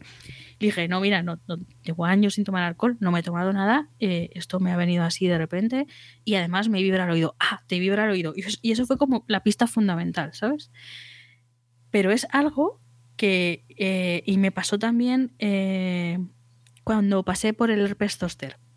Oh, El herpes zóster eh, se presentó, yo es- tiene varias maneras de, de presentarse y yo lo que tenía era como una especie de dolor muscular súper extraño en la espalda que no se iba con nada el dolor, ¿sabes? Sí, he vivido y dos. Fui, fui a- porque es neuro, eh, dolor neuropático sí, sí. y ese es, es terrible. Y fui a urgencias y me dijeron, bueno, esto es un, te voy a decir calambre, no, un muscular. Ahora mismo no me acuerdo qué me dijeron. Pero me pusieron una inyección y a la para casa. Pero es que eso no se me pasaba. Claro. Me dijeron, bueno, esto es eh, que como que estás somatizando. Me dijeron. Claro. Yo, claro, yo somatizo y estoy aquí de renga porque somatizo. A las dos semanas o así fui y, me, y entonces me, a alguien se le ocurrió mirar en la zona que me dolía. ¿Sabes? Que como yo lo tenía en la espalda, yo no me veía. Y, me, y miró y dijo, uy, pero si tienes aquí los granitos, esto es el zóster. Y fue como, no me digáis, en serio, que he tenido que pasar por varias semanas de dolor y gente que me diga que es ansiedad y gente que me diga que estoy somatizando, Que ni siquiera me haya subido la camiseta solo porque en mi, en mi expediente aparece que tengo un trastorno de salud mental. ¿Sabes?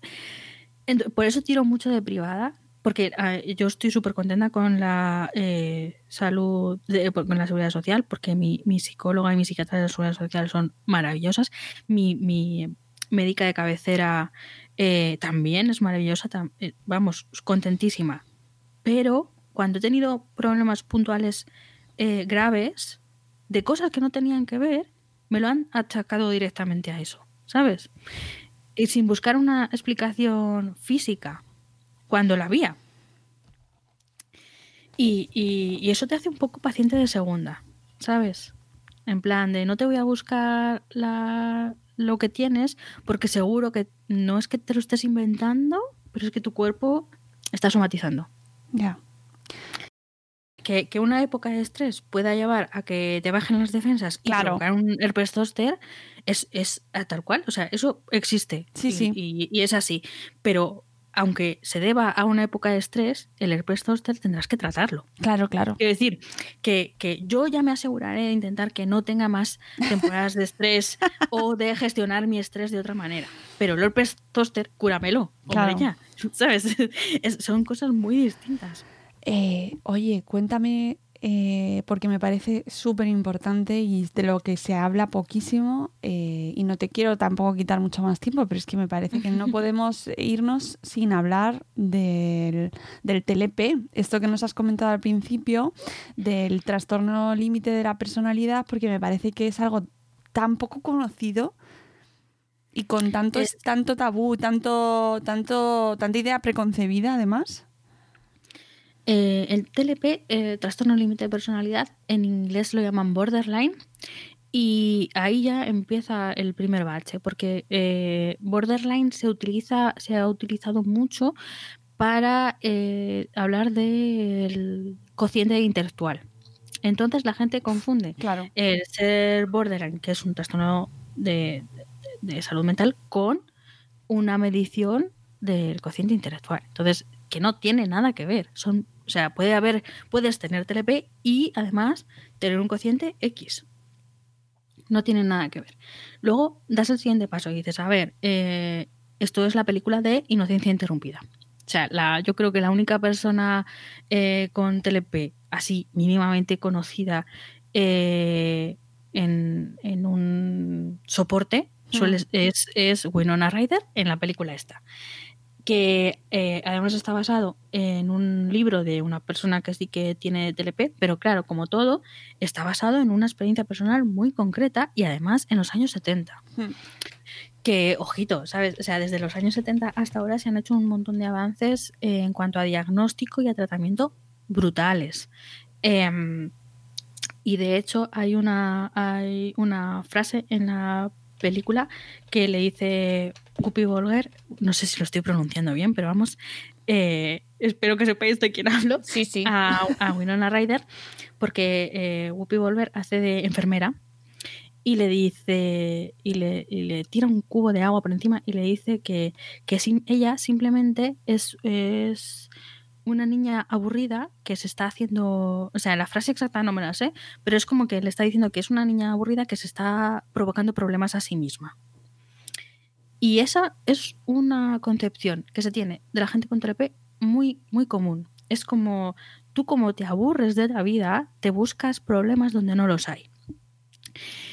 Y tiene la base en que las personas con trastorno límite de personalidad somos, por ejemplo, eh, muy susceptibles en cuanto a que el mínimo evento eh, puede afectarnos como si fuera algo muy grande.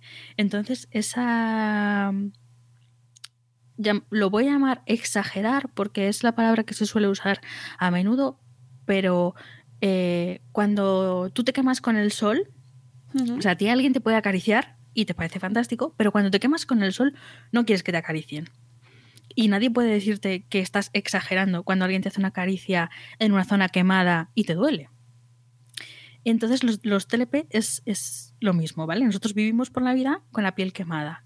Entonces cualquier caricia nos es, es, es mucho, la sentimos de una forma muy com- completamente distinta a una persona que tiene la piel sana, ¿vale? Entonces es normal que, que me sobresalte o que llore o que me ría mucho eh, ante una cosa que a lo mejor a ti te parecería normal. Y eh, por eso eh, parece que, que nos tomamos la vida como si nos tomamos la vida como si nos fuera la vida en ello. ¿Vale? No sé si se Sí. me entenderá, como muy, muy a pecho. Y entonces es. eh, las personas con TLP somos eh, intensas. intento, intento no poner muchos eh, adjetivos porque el TLP es muy... mm, Es difícil de diagnosticar porque tiene una comorbilidad alta con otras enfermedades. Eso quiere decir que se pueden dar más enfermedades aparte del TLP a la vez. Por ejemplo, muchos trastornos eh, de salud mental de otro tipo. Por ejemplo, eh, adicciones, que además exacerban los, los síntomas del propio TLP. Eh, trastornos de, de la conducta alimentaria, depresión, ansiedad, psicosis. Eh, todo ese tipo, todas esas cosas pueden ir o no adheridas a esa etiqueta de TLP. Entonces es, eh, y además eh, suele empezar en la adolescencia y volverse pro- problemático un poco después. Y por lo general tiene el pico alrededor de los 30, lo cual viene fatal, ¿sabes? Porque, porque es cuando se supone que tienes que ordenar toda tu vida y tienes que, que Es tener las una cosas persona más funcional, ¿no? Claro, es cuando más funcionalidad se te Claro, pide. Y, claro, y claro. entonces tú estás ahí en el, en el pico de, de- de terrible. Y luego, aparentemente, eh, a partir de los 35 la cosa se estabiliza un poco y a la larga mejora. Eh, yo no. mm, Si cuando me dieron la etiqueta, por así decirlo, cuando me dijeron, a ti te han diagnosticado muchas cosas, pero lo que realmente te pasa es que tienes TLP. Y yo me quedé como, "Mm, perdona, ¿qué? Y entonces me dijeron, vamos a hacer un repaso de tu historia eh, personal. Y, y entonces me puso delante en plan, estos son los criterios para TLP, ¿vale? Teniendo en cuenta estos criterios, vamos a volver hacia atrás. Y entonces yo le fui contando, pues cuando mm, tenía 7 años me pasó tal, cuando tenía 14 años me pasó cual, cuando tenía tal me pasó esta otra cosa. Y todo encajaba. Entonces fue como que me dieron la etiqueta y, y todas las piececitas de dominó hicieron pa, pa, pa, pa, pa, pa, y cayeron todas. Y fue un descanso. ¿Sabes? Porque el, el- el poder meter todas tus cosas en un cajón y decir, este es mi cajón y me pasa todo esto porque tengo un cajón lleno de todas estas cosas. Es, es, pues eso, como cuando vas al médico y, y te duele algo y no saben y no saben y hasta que no tienes un diagnóstico no te quedas tranquila. Pues lo mismo. Entonces el, el TLP es complicado porque, porque se basa mucho, o sea, tiene mucho que ver con las emociones y, y tratar con una persona que no es emocionalmente estable, porque ese es el, el mayor problema, la inestabilidad emocional y la montaña rusa en la que vives día a día, eh, es difícil. Entonces, eh, por eso yo creo que también eh, ha costado mucho que se entendiera en redes eh, cómo era yo, ¿sabes? Porque igual pasaba tres días súper feliz de la vida y otros tres días mm, en la mierda y luego un día por la mañana lanzaba un montón de mensajes positivos y por la tarde no y la gente era como, pero, pero quieres decidirte. O sea, o tienes depresión o no la tienes. Y en aquel momento yo esa era mi etiqueta. Y yo no me encontraba a gusto en aquella etiqueta, porque no era realmente la que me, la que me encajaba. Y entonces, eh, eh, por eso también supongo que hubo cierto problema ahí con quién era o con quién con qué encajaba. La gente le gusta mucho meter cosas en etiquetas y meter cosas en cajones, pero además tienes que encajar con el hueco que te han dejado en su cajón. ¿sabes? Entonces, tengo aquí el, el cajón de la gente con problemas de salud mental, pero tú tienes que encajar con lo que yo etiqueto como depresión. Y si no entras en lo que yo pienso que es depresión, entonces no la tienes. Que da igual que yo no haya estudiado psicología y Bueno. tal, pero tienes que encajar con lo que yo. con Pero lo es yo que creo. eso es un problema porque en redes todos, pues sobre todo en Twitter, todo el mundo sabe de todo. Y, Sí. y claro, y de- además del conocimiento que tenemos en general como sociedad, de, en general de salud sabemos muy poco, pero encima sobre salud mental,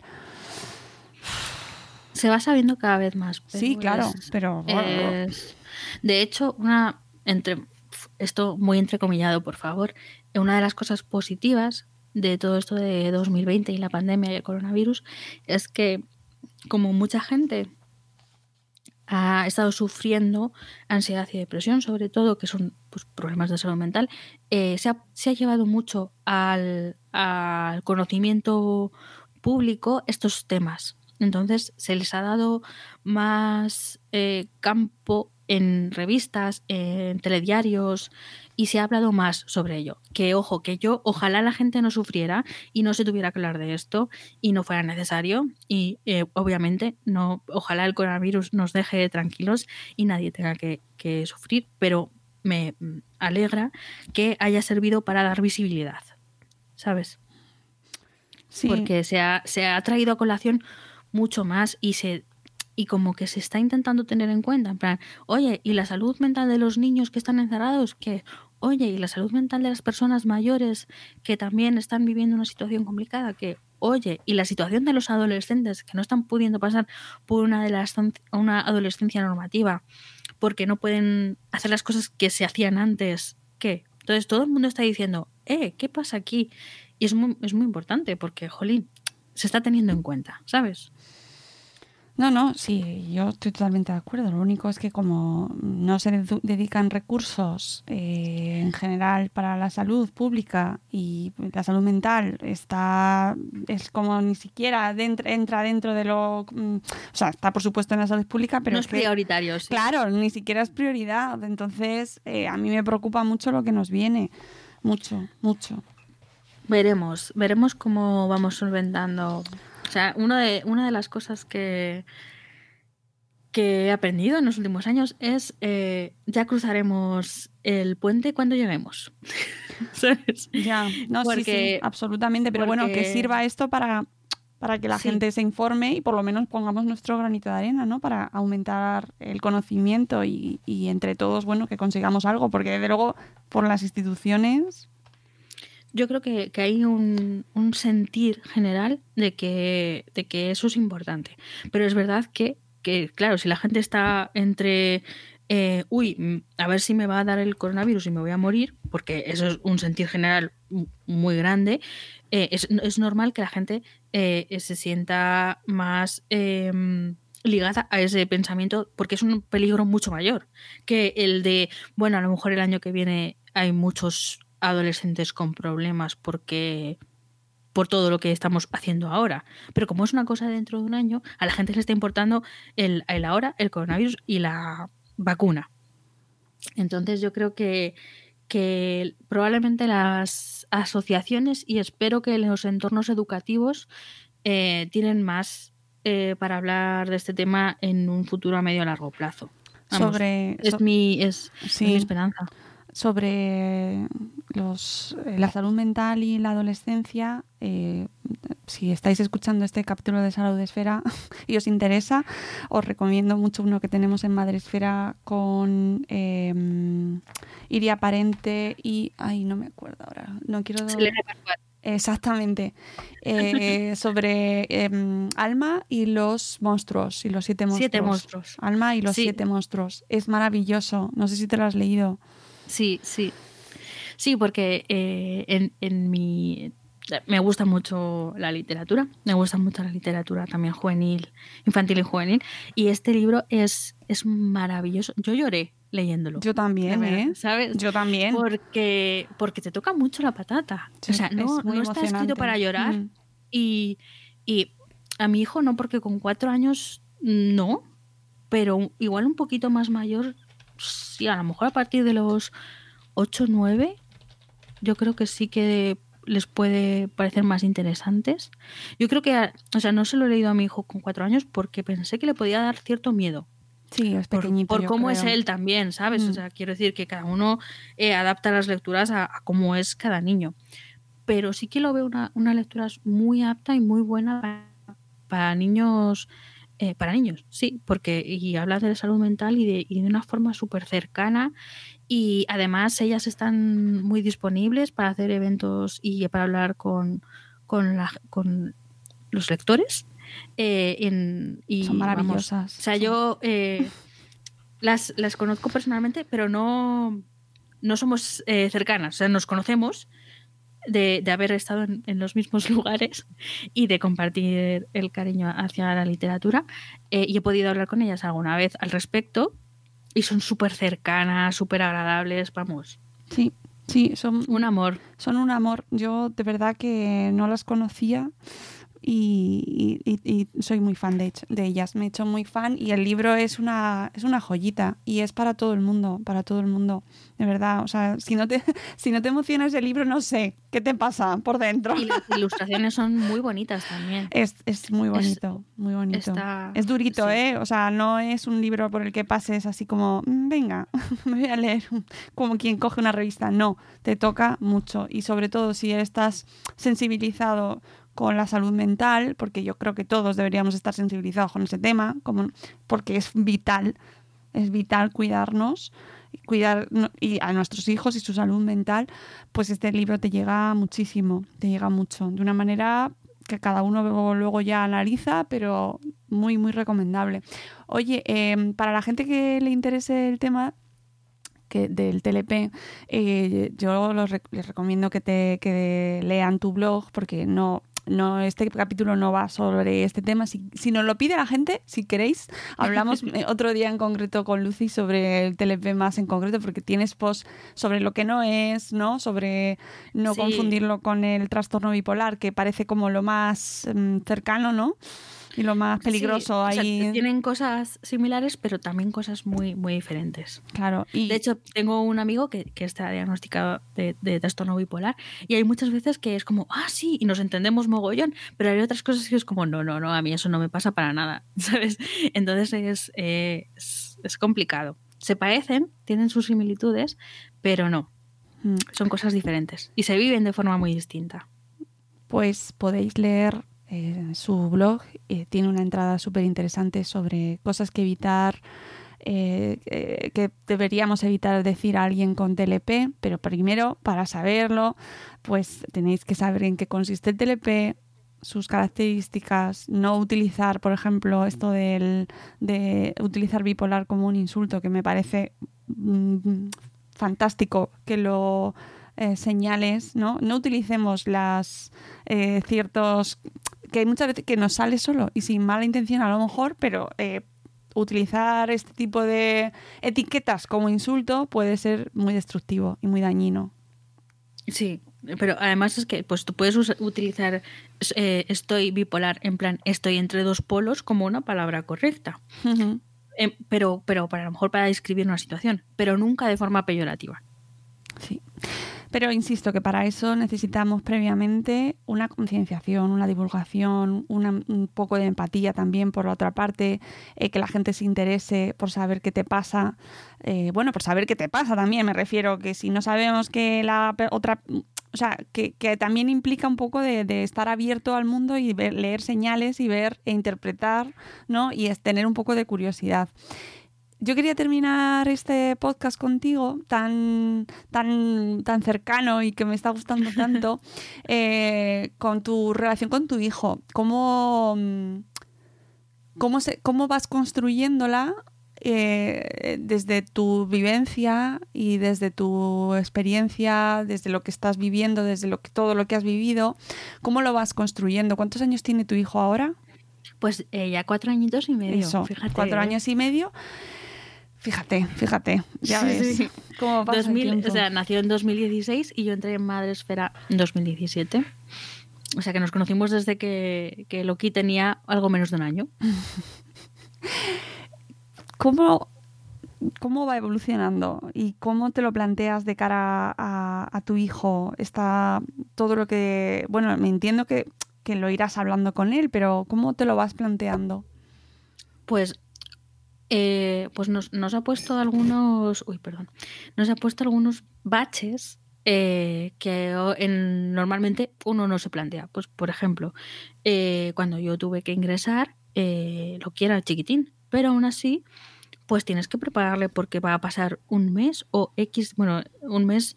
ah, eh, supimos después que fue un mes, pero en un principio no sabíamos cuánto tiempo íbamos a pasar separados. Y entonces pues tienes que preparar al peque y, y decirle pues vamos a estar un tiempo separados, no vas a poder ver a mamá, pero vas a ver a los abuelos.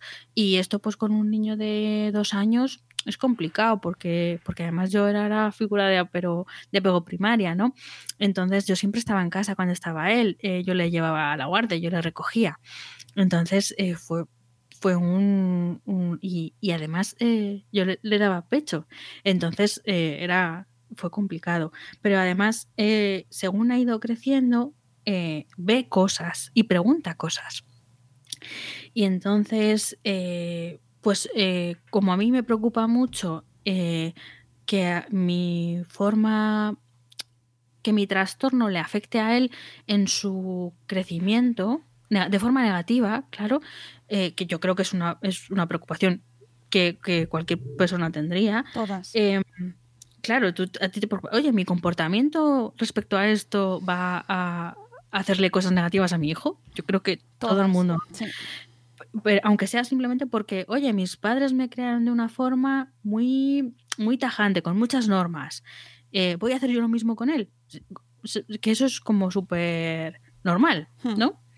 Entonces, pues yo hablo muchas veces con, con mi terapeuta y le digo, pues me ha pasado esto con mi hijo y lo he gestionado de esta manera.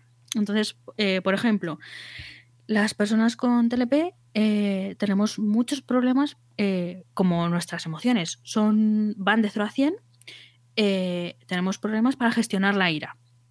Entonces, eh, si a una mamá y a un papá estándar eh, con una salud mental en plan óptima, ya hay veces que le miras a tu hijo y tienes ganas de, de- de ahogarlo en un sentido súper metafórico de la Sí, por palabra. favor. Que sí. ¿vale? O sea, pero, pero que tienes ganas, a lo mejor tienes ganas de darle un cachete, ¿no? Porque, porque yo qué sé, ha, ha cogido todos los garbanzos, los ha tirado por el suelo, luego los ha pisado y te dice que los recojas tú y encima que le pongas un capítulo de Bob Esponja, que no quieres que vea Bob Esponja porque tiene cuatro años y no se da de beber Bob Esponja. Entonces tú estás ahí en una vorágine o, o te monta el pifostio en el, en el supermercado y tú no sabes ya qué hacer porque vienes súper cansado de trabajar vorágine de cosas. Cualquier persona se ve en, esa situación. Entonces, eh, cualquier persona se ve en esa situación y a lo mejor le da un cachete. O sea, yo no, no estoy a favor de dar cachetes a los niños, eh, ni a los adultos tampoco, en verdad. no estoy a favor de la violencia en general, pero eh, es una situación en la que está como legitimizado que un padre pueda actuar de esa manera, pero cuando yo me enfrento a una situación en la que tengo esa, esa necesidad o, o esa... Bueno, es que decirle que es una necesidad es como muy bruto, Ya. pero que, te, que te, te salta ese de, pues te voy a dar un cachete en el culo. Sí, porque, porque estás en una situación que no puedes más. Que todos Entonces- sabemos, eh, hemos vivido algo así. Ese, mo- ese momento Claro. en el que no sabes qué hacer con tu hijo. Claro, entonces eh, a lo mejor mi, mi nivel de ira eh, es. eh, a lo mejor yo llego a ese punto con un. con un. Con, con algo mucho menor que él. He trabajado ocho horas, estoy hasta las narices, no sé qué. Yo a lo mejor yo llego a ese punto simplemente con que mi hijo me llama tonta. Y a mí, buah, se me, se me va a 100. Entonces, claro, yo tengo que echarme un paso hacia atrás en plan, a ver, uno, él es un niño pequeño. Dos, tú eres la adulta. que me- eso me lo repito muchas veces. Tú eres la adulta, él es un niño pequeño. Como mantra no viene mal, no hay veces que no me ayuda mucho, pero, pero, pero bueno, es, es- son cosas que te recuerdas. Dar un paso atrás. eh, eh, tengo ahí una lista de cosas que hacer para cuando llego a ese punto. Entonces, eh, sé que hay mucha gente, supongo que la gente estándar, cuando le pasa eso, cuando sal, cuando termina el momento y no ha habido ni- ningún cachete, ni ninguna bofetada, ni ningún nada, siguen adelante con sus vidas. Pero yo a veces me quedo enganchada ahí, porque, uf, ¿y si le hubiera dado? ¿Sabes? Porque yo tenía muchas ganas de darle, porque yo tenía un, nivel de ira muy alto y en mi cabeza me he visto haciéndolo. Entonces, eh, hay, hay un- un- una culpa, un tener que trabajar las cosas, eh, que es, sí has podido gestionar la situación de forma satisfactoria, es decir, has terminado la, eh, la situación sin llegar a las manos y habéis eh, sido capaces de hablarlo al nivel de un niño de cuatro años y gestionar las cosas, entonces ha sido un éxito. Quédate con el éxito y pasa a lo siguiente, ¿sabes? Eh, o entonces están ese tipo de situaciones que, que para mí internamente son muy intensas, pero solo las vivo yo. Ya.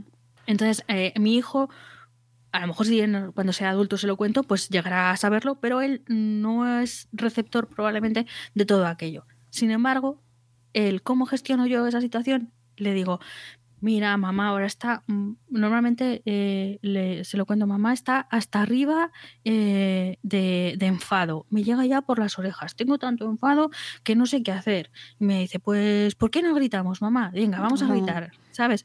Entonces, él ha llegado a un punto en el que un niño de cuatro años probablemente no tiene esas habilidades para enfrentar el enfado porque no las ha visto.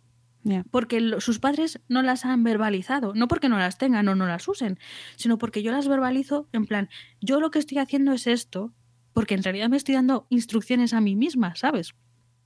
Pero él, él sí, eso sí que lo recibe. Él ve que yo digo, ahora mismo me siento y pongo pues un montón de etiquetas. Me siento enfadada, me siento frustrada, me siento eh, porque es la, pues las guías que me ha dado mi terapeuta para gestionar.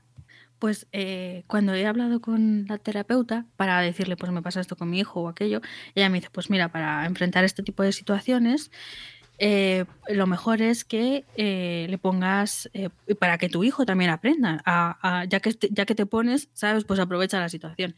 Em, ponle nombre a lo que te pasa. Pues me, pican las manos porque quiero darle un golpe a algo, porque estoy muy enfadada, porque el enfado me llega hasta las orejas, porque mira, tengo la piel caliente de lo enfadada que estoy, ¿sabes? O sea, intentar, eh, aparte de expresarme yo, eh, para darle un, un,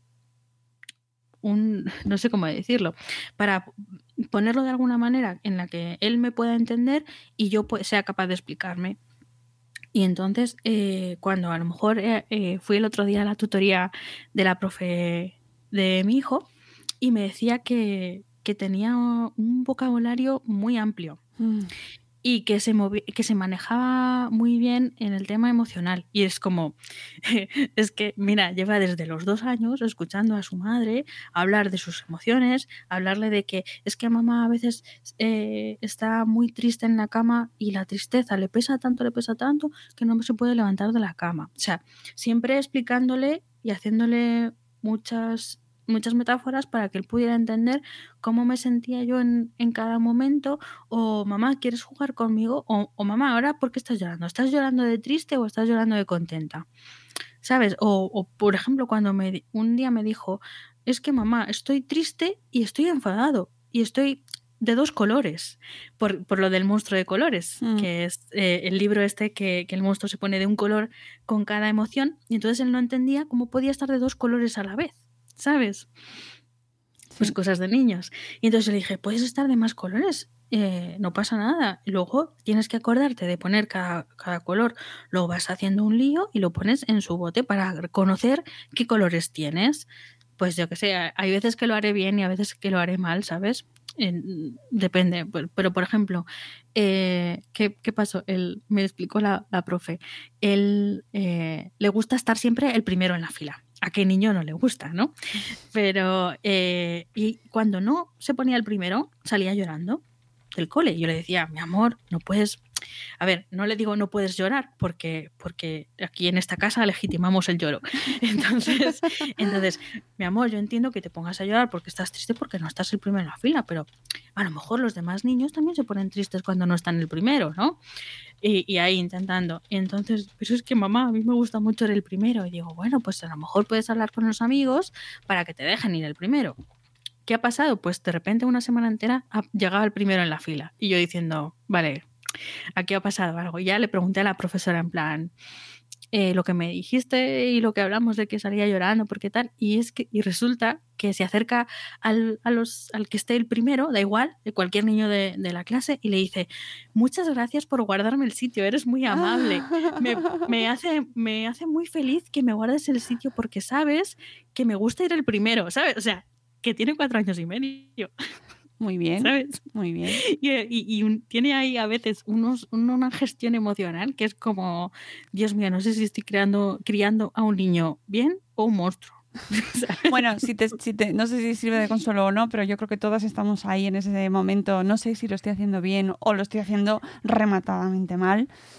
Creo que eso es mm, consustancial de lo que nos acompaña, Sí. ¿verdad? Pues, pues en lo que más influye mi, mi TLP es en el que en esta casa se habla mucho y largo y tendido de emociones. Mucho. Y, y la terapeuta me no intenta que no le vaya yo en todas las sesiones con alguna duda de este tipo porque yo tengo que adquirir mi propia autonomía a la hora de crear, de criar. Pero ella una vez le dije, si tú ves, me ves lo suficientemente mal como para no estar cuidándome de mi hijo, ¿me lo dirás? Y ella me dijo, por supuesto, te lo diré y además llamaré a tu marido para, para avisarle. Y a mí eso me dejó muy tranquila, ¿sabes? Porque es como, yo lo único que quiero en realidad es que mi hijo esté bien. Ya. ¿sabes? Entonces, eh, si yo sé que hay alguien eh, vigilando que todo esté bien, si yo sé que un día le llamo a mi terapeuta y le digo, pues mi hijo se está comportando de esta manera y es una manera de comportarse patológica para su edad, ella me va a avisar. Y entonces yo ya me quedo más tranquila, porque yo estoy haciéndolo lo mejor que puedo. Y como todos los padres y todas las madres, todos lo hacemos lo mejor que podemos y, y cada uno, pues uno lo hace pues con los baches del TRP, otro lo hace con los baches de la educación que le han dado, que a lo mejor no, no ha sido muy de hablar de emociones y a lo mejor las emociones se han quedado muy enclaustradas y tiene que también pues, superar sus barreras, ¿sabes? Entonces todos mm, todos estamos enfrentándonos a Mm. obstáculos en la maternidad. Entonces, pues los míos son unos muy concretos porque tienen que ver con este trastorno y probablemente sean más o menos los mismos que los de todo el mundo. Lo que pasa es que yo tengo un pequeño handicap extra, ¿sabes? Entonces, todos queremos educar emocionalmente a nuestros hijos porque queremos que sean felices. Entonces, todos estamos en ese barco. Lo que pasa es que yo a lo mejor pues me he colado en el barco la última, porque he llegado pues, bueno, pues tarde. Pero vamos, que al final eh, sigo escribiendo en el blog de maternidad porque sé que lo que escribo, aunque sea dentro de, del mundito TLP, sirve para mucha gente, ¿sabes? O sea, es extrapolable. Sí, sí que lo es. Y es un gusto escucharte y leerte también. De verdad que eh, soy muy fan de todo lo que escribes y te lo agradezco Gracias. un montón. y me parece, insisto, y repito la palabra porque me parece que, que sí, que para mí eres muy valiente. Y, mm, y que yo te lo agradezco un montón. Eh, me parece un acto de generosidad también compartir algo que pueda ser tan doloroso en ocasiones, ¿no? Y, y sentirte vulnerable delante de la- del resto, de la gente, algo mm, con- contarnos tu fragilidad o tus momentos de, de duda, ¿no? Pues cosas tan humanas que muchas veces no se reconocen delante del resto de- del mundo y que, y que nos ayudan a todos los demás a primero a aceptarnos a nosotros mismos y luego a aprender también sobre salud mental, la verdad.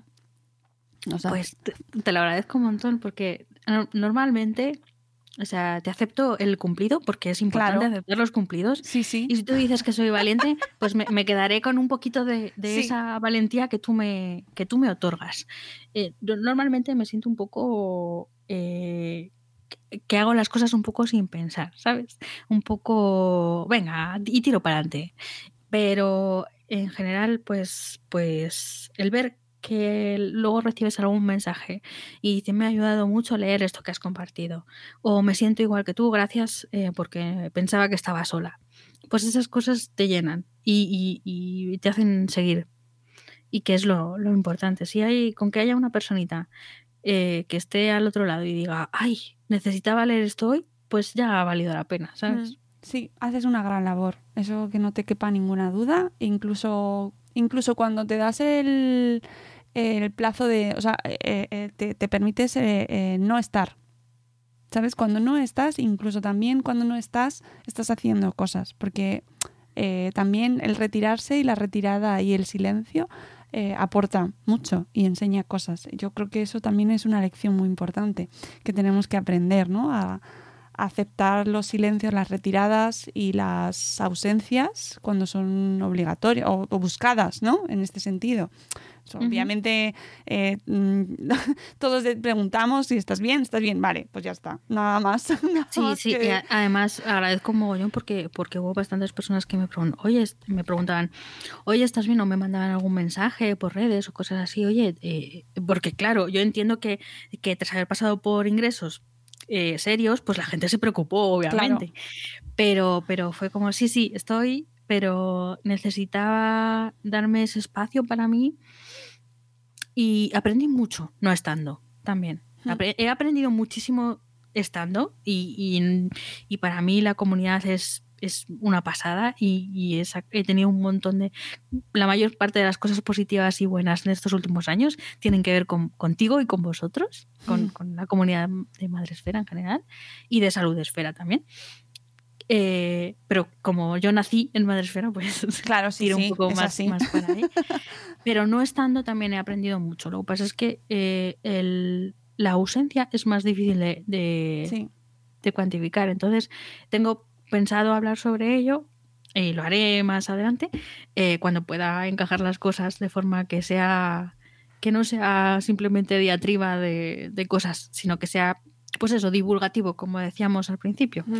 que tenga un mensaje concreto que pueda hacer Sí. llegar, ¿sabes? Me parece súper interesante, Lucy, de verdad, muy constructivo, mucho, muchísimo. Y, y- y no lo había pensado hasta ahora, pero ahora hablándolo contigo eh, lo veo desde otra dimensión, ¿no? Y creo que, que da, o sea, que es muy importante y luego que, lo reconstruyas, que eches para atrás, ¿no? Y que nos lo cuentes des- desde el, pues mira, esto es lo que ha pasado y estas son las lecciones que he sacado, porque creo que va a ser eh, pues muy útil para gente que lo lea. Así que, y para, yo espero que para la gente que nos haya escuchado hoy y que hayan llegado hasta aquí, gracias por escucharnos. Sí, porque menuda charla llevamos. Bueno, a mí me ha encantado, creo que ha sido un, un rato pues muy, muy útil. No, no quiero cuantificar la utilidad, ¿no? Pero sí eh, a mí me, me parece que nos hace mucha falta hablar hablar entre todos y conocernos mejor y sobre todo cuando existen circunstancias que muchas veces no se ponen palabras para ellas, eh, a lo mejor circunstancias que pasan a mucha gente y que, y que no tiene por qué ser un trastorno diagnosticado, pero pues eso, una depresión, simplemente posparto, una maternidad, Estar pasando una, una- mala racha. una mala racha, una mala racha. con- Es que son tantas cosas y, y bueno, pues que te agradezco un montón que te hayas acercado hasta aquí. Eh, este si, me, ratito. si me dejas decir una cosa, Sí. es, eh, porque, eh, porque he dicho varias veces que, que si bloquear, que si alejarme, que si mensajes negativos, yo tengo los mensajes directos en Twitter abiertos y los mensajes en Instagram abiertos y los comentarios en el blog abiertos y mi email también abierto. Cualquier persona que quiera eh, preguntarme cosas o hablarme, siempre, si, siempre si vienen desde el respeto y el buen rollismo, yo estoy abierta a hablar con un montón de gente, a participar en, en lo que sea y que vamos, que, que estoy abierta a hablar, ¿vale? Que a lo mejor ha parecido que era un poco cerrada cuando he hablado de cosas, pero que si tengo que poner límites a alguien, no os preocupéis que yo ya he aprendido, estoy bueno, sigo aprendiendo, pero que yo pondré el límite en plan, hasta aquí hemos llegado y ya está, pero que, que si alguien quiere acercarse y preguntarme o decirme o contarme simplemente, eh, que estoy que estoy ahí.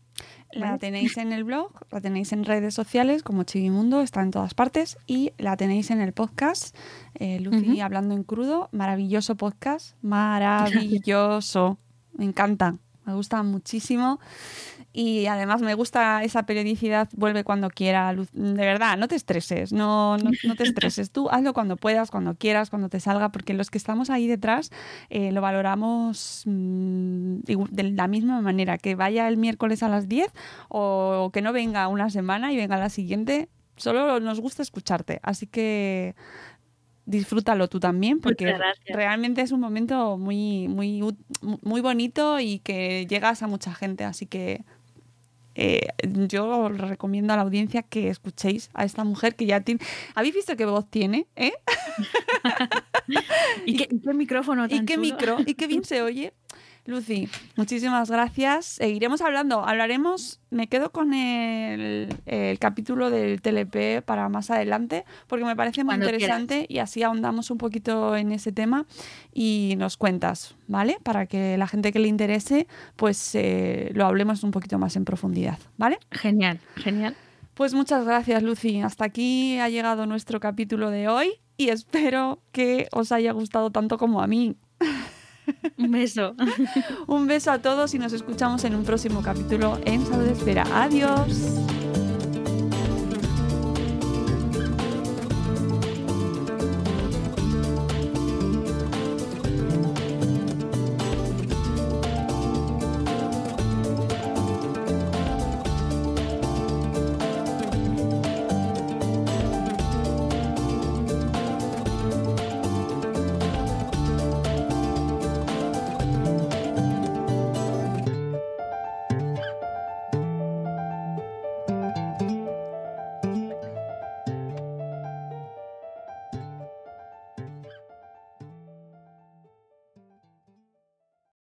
Lucky Land slots, you can get lucky just about anywhere. This is your captain speaking. Uh, we've got clear runway and the weather's fine, but we're just going to circle up here a while and uh, get lucky. No, no, nothing like that. It's just these cash prizes add up quick. So I suggest you sit back, keep your tray table upright, and start getting lucky. Play for free at LuckyLandSlots.com. Are you feeling lucky? No purchase necessary. Void where prohibited by law. 18 plus terms and conditions apply. See website for details.